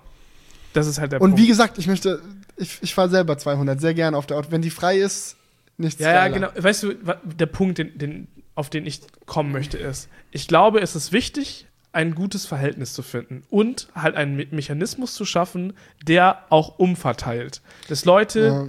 die sich halt so einen Luxus rausnehmen, auch dafür zahlen, indem dann zum Beispiel ähm, auf Tanken oder so noch CO2-Steuer anfällt oder irgendwie was. Oder auf Autofahren. Dass das halt alles umgelagert wird, dass man halt trotzdem das Geld dann nutzt, um noch ähm, in andere Projekte, die vielleicht viel mehr bringen, das Geld rein zu ja. äh, investieren.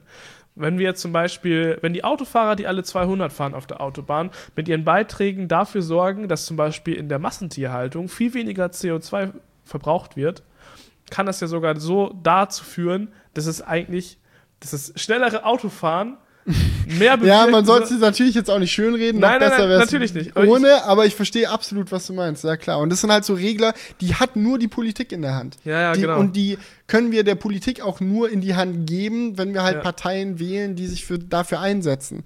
Natürlich, so im Endeffekt, jeder soll wirklich wählen, was er denkt. So, da bin, bin jetzt der Letzte, der jemandem sagt, was er wählen soll. Ja. Ich habe natürlich die Parteien, die ich persönlich gut finde oder die, die, ich weniger gut finde, so. Aber in der Demokratie darf jeder wählen, was er will. Vollkommen klar. Ähm, aber ja, ich glaube, wir verpassen halt. Ich denke, beim, beim Thema Klima ist es halt so schwierig, weil man mit der Umwelt nicht verhandeln kann. Ja. Weil, wenn, weil es halt einfach Fakt ist, dass wenn wir zu viel CO2 ausstoßen, dass es unser Untergang ist, mehr oder weniger, wenn man es ja. mal ganz drastisch sagen will. Und äh, die Frage ist halt, diese Verhältnismäßigkeit, auch die du gerade angesprochen hast, die muss es natürlich immer geben. Die Frage ist nur, in welchem Rahmen. Wenn man sich jetzt irgendwie so die CDU anschaut, die sagt, bei Verhältnismäßigkeit reden wir über Jobs in der Autoindustrie und Jobs in der Kohleindustrie. Ist unverhältnismäßig, die alle zu entlassen. Ja, genau. Äh, und da würde ich jetzt zum Beispiel sagen, wäre sehr sinnvoll, da eher mit Fördergeldern dafür zu sorgen, dass man die umschichten kann, dass es, dass es dort eine Veränderung gibt. Aber ja, genau. Also das Verhältnis ja. ist wirklich der Schlüsselpunkt bei der ganzen Geschichte. Ich glaube nämlich, wenn man nur auf Verzicht setzt, wird das ganze Thema nicht keinen Erfolg haben, weil es widerspricht einfach dem, ja, dem Menschen als, als sich. Wir Menschen sind einfach, wir wollen immer mehr. Das ist halt, das ist so ein bisschen das Menschliche. Ja. Das ist ja auch irgendwo auch der Punkt, der uns ähm, so erfolgreich als Spezies gemacht haben, dass wir halt immer mehr wollten. Ja. So, das ist ja auch der Punkt, warum wir überhaupt ähm, in der Situation sind, dass wir quasi die ganze Welt unser eigen gemacht haben. So, ähm, das ist ja irgendwo auch der Grund dafür. Und das ist aber auch der Grund, warum ich denke, dass 100% Verzicht nicht funktionieren wird und dass es nur funktionieren wird, wenn man sich noch einige ähm, Luxusangelegenheiten behält, mhm.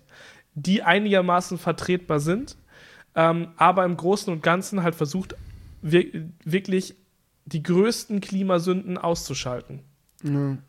Das ja. ist, glaube ich, so der, der, der Punkt, den man treffen muss. So, es ist immer schwierig, darüber zu argumentieren, weil man einen dann sehr schnell so hinstellen kann, wie der der egoistisch ist, so, so, ja, der Jürgen, der will nur mit seinem Auto 200 über die Autobahn ballern, so. So, so kann man einen natürlich schnell hinstellen. Das, das, der Punkt dahinter ist wirklich dieser, dieser Ausgleich, den man finden muss. Aus einigen Sachen, die Spaß machen, die ähm, vertretbar sind und bei wirklich wichtigen Dingen dann halt mehr einzusparen. Ja, aber nichtsdestotrotz, ja. bei der gesamten Diskussion bleibt im Endeffekt stehen. So, das ist jetzt so unsere Erklärung, warum wir Klimapolitik wichtig finden, auch wenn wir keine Klimaengel sind ja. in unserem Privatleben. Nichtsdestotrotz, noch besser ist es natürlich immer, wenn man auch selber so viel wie möglich tut, um einem Klimaengel ähnlich zu werden. Absolut. Absolut. Und ich würde auch jetzt im Nachhinein sagen, so, war, war eine scheiß Situation auch einfach so. Auch das mit dem Fliegen würde ich auch als einen Punkt sagen, der es sich absolut lohnt, daran einzusparen. Ja. So, weil der halt viel CO2 wirklich ausstößt. Genauso ist die Sache, ich glaube auch Fleischkonsum ist eine Sache, die man wirklich zurückfahren sollte, ja. Weil das auch ein riesiger Punkt ist, eine riesige Stellschraube. Und ähm, ja, jetzt gerade im letzten Crewcast war das natürlich mega der ungünstige Zusammenhang. Wir, wir fangen am Anfang an zu reden haben mit, von unserem Jet-Set live so und dann reden wir über Klimaschutz, klar. Ja. Kann ich sehr gut nachvollziehen, dass es einigen Leuten negativ aufgefallen ist. Ähm, Wäre mir wahrscheinlich auch so aufgefallen als Zuschauer. Ja, genau. So, ich gehe mal zum nächsten Kommentar. Ähm, ich muss mal gerade kurz schauen. So. Ähm, genau, hier. De Krone 89 hat noch richtig gestellt, das habe ich im letzten Crewcast falsch gesagt. Ähm, Flair war derjenige, der das Video von Kollega weggestrikt hat, nicht andersrum. Nicht, dass jetzt hier die, der falsche Rapper als Pussy dasteht, das wollen wir natürlich nicht riskieren. Ähm, und dann haben wir noch einen coolen Kommentar von der Giro 590. Und da hat er noch ein cooles Was wäre wenn Szenario vorgeschlagen. Und zwar, durch Julians Video kam mir gerade noch ein cooles Was wäre wenn Szenario, worüber ich mir jetzt schon länger den Kopf zerbreche. Gibt's da Regeln oder so? Ich probier's mal. Also, was wäre, wenn ihr die Chance hättet, als Nebendarsteller in einem Pokémon Real Life Film mit dabei zu sein und ihr habt die Möglichkeit darin, ein, mit einem Partner-Pokémon eurer Wahl, jetzt ohne legendäre und so weiter, um nicht zu übertreiben, zu sehen seid. Mit der Beachtung, ihr habt nur dieses eine Mal und sonst nie wieder diese Chance. Welches Pokémon würdet ihr wählen? Mit anderen Fragen, was ist so unser Lieblings-Pokémon, was wir gerne an unserer Seite hätten? Mit anderen Worten. Mhm. Das ist eine sehr gute Frage. Ja. Hm. Ich glaube. Nee, nee. Man muss nein, auch nein, dazu nein, sagen, ich, ich, weiß nicht, wie es dir geht, aber für meinen Teil zumindest, ich bin eher so ein OG-Pokémon-Typ, also so die ersten 150 sind auch die, die ich so am besten kenne. Hm. Von daher kann es sein, dass ich jetzt irgendein cooles Pokémon, was danach kam, jetzt nicht mit beachte. Nee, nee, ich finde, die Frage geht aber schon auch nicht nur in die Richtung, was ist das Lieblings-Pokémon, sondern was würde dir halt auch mehr bringen. Was ist der beste Companion so? Ja. Was, was, ich halt sagen würde, wäre, das muss eigentlich ein Flug-Pokémon sein, weil es ist schon ultra geil. Wenn du, ja. wenn du so einen Tauboss oder so hast und du kannst einfach mit dem rumfliegen, das ja. ist schon wirklich ultra. Weil du kommst einfach überall hin. Ja. Ohne ja. CO2 auszustoßen. Nein. naja, wenn das furzt, dann. Ja. naja, gut. Das, ich kann mich nicht so ganz entscheiden. Ich habe so zwei Favorite Pokémon, zwischen, okay. zwischen, denen ich jetzt nicht wählen könnte. Das eine ist einfach Evoli, weil Evoli mega flexibel ist. Man kennt mhm. es so, ein Pokémon, das sich in tausend andere weiterentwickeln kann. Ähm, aber auf der anderen Seite einfach Glurak, weil Glurak ist so ja, seit Glurak eh und je nice. mein most favorite Pokémon. Es sieht brutal aus, so es hat mega die Präsenz, mhm. äh, einfach weil es ein Drache ist. Es kann fliegen, es hat, kann mega viel Kraft haben, so auch im Battle. Es ist ein sehr aggressives Pokémon auch im Kampf meistens. Aber wäre das wirklich so ein cooler Companion? Weil ich glaube, so wenn du so wirklich so ein Begleiter-Pokémon haben wollen würdest, kommt es ja auch darauf an, dass du mit dem dich gut verstehst. Und ich könnte mir so Glurak so vom Charakter eher so vorstellen, als so, halt ja, ja, haut drauf, Typ, so. ja, du hast ja nie vergessen, dass Glurak auch aus Glumanda kommt. Und Glumanda ist auch ein sweeter Dude, so. Ja, ja. Also ich glaube, da ist äh, die, die Sweetness von Glumanda steckt noch im ja Herzen von Glurak. So, außer bei legendären, dass die irgendwo ja. klein angefangen Was auf jeden Fall mega unpraktisch wäre, wäre sowas wie äh, Bisa Flor so ein mega Frosch mit einer fucking Palme auf dem Rücken, der die ganze Zeit hinterher trottet. Das läuft nicht. Nee. Oder auch so ein Stalos oder so, ist doch kacke. Ja, oder Garados. Mega unpraktisch. Mega, un mega unpraktisch.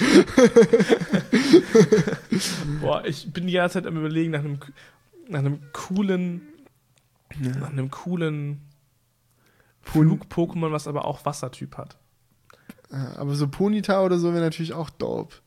Ja, aber. Weil, ja, einfach aus dem Prinzip heraus, so, dass du halt auch reiten, so, da kommst du dann auch schnell voran. ja, aber nichts, nichts gegen Fliegen, Bruder. Ja, natürlich. Fliegen ist immer besser. Ja, vielleicht kannst du ja aber abgeknallt werden, wenn du über das Grundstück von deinem Nachbarn fliegst und der fühlt sich bedroht. ja, Drohnengesetze gelten dann auch für Pokémon. ah. Ja. Nee, ich glaube, ich, glaub, ich würde tatsächlich. Ich bleib bei Glurak. Ich glaube, ich würde tatsächlich Taubos nehmen. Das ist echt ziemlich, ziemlich nice. Hm. Was ich früher immer in meinem Pokémon-Spielen am, am, am meisten gefeiert habe, war Rayquaza. Aber das ist natürlich fett hat legendär. Das war also das Über-King-Pokémon. Hatte ich auf Level 100 trainiert. Yo! hey, was ist das da in deinem Bett? Äh, mein Pokémon Go, Go Plus Plus. Ich brauche das. Ich will, muss im Schlaf auf Level 100 kommen. Frag doch nicht so doof. So. Ja. Ja, gut. Dann hätten wir das auch beantwortet. Ah, so, jetzt kommt noch der, der Outro-Song-Vorschlag dieser Episode.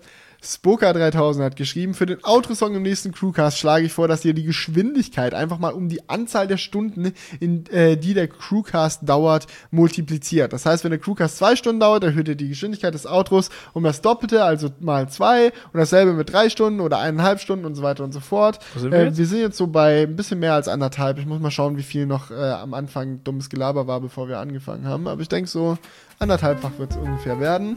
Und ja, in dem Sinne viel Spaß. Vielen Dank fürs Zuhören. Macht's gut. Bis Wir nächste hören uns Woche. nächsten Mal wieder. Also, bis dahin. Ciao, ciao. ciao. Wake up, honey, I made you breakfast. Fresh coffee and bagels too. A new day is waiting for us. We got lots of fun stuff to do. Let's go to the zoo and feed the monkeys. I can lend them your baseball cap. Let's make the day a very lot of fun. Growing up is just a trap. Don't it seem like a drag? Like putting all of your joy in a big brown bag. I won't listen to any of that jazz. No, I'll never grow up. I'll never grow up. Growing up is just a big fat trap. I take pride in never working a day. Can't see the use of it anyway. Who can think of such a load of crap? Growing up is just a trap.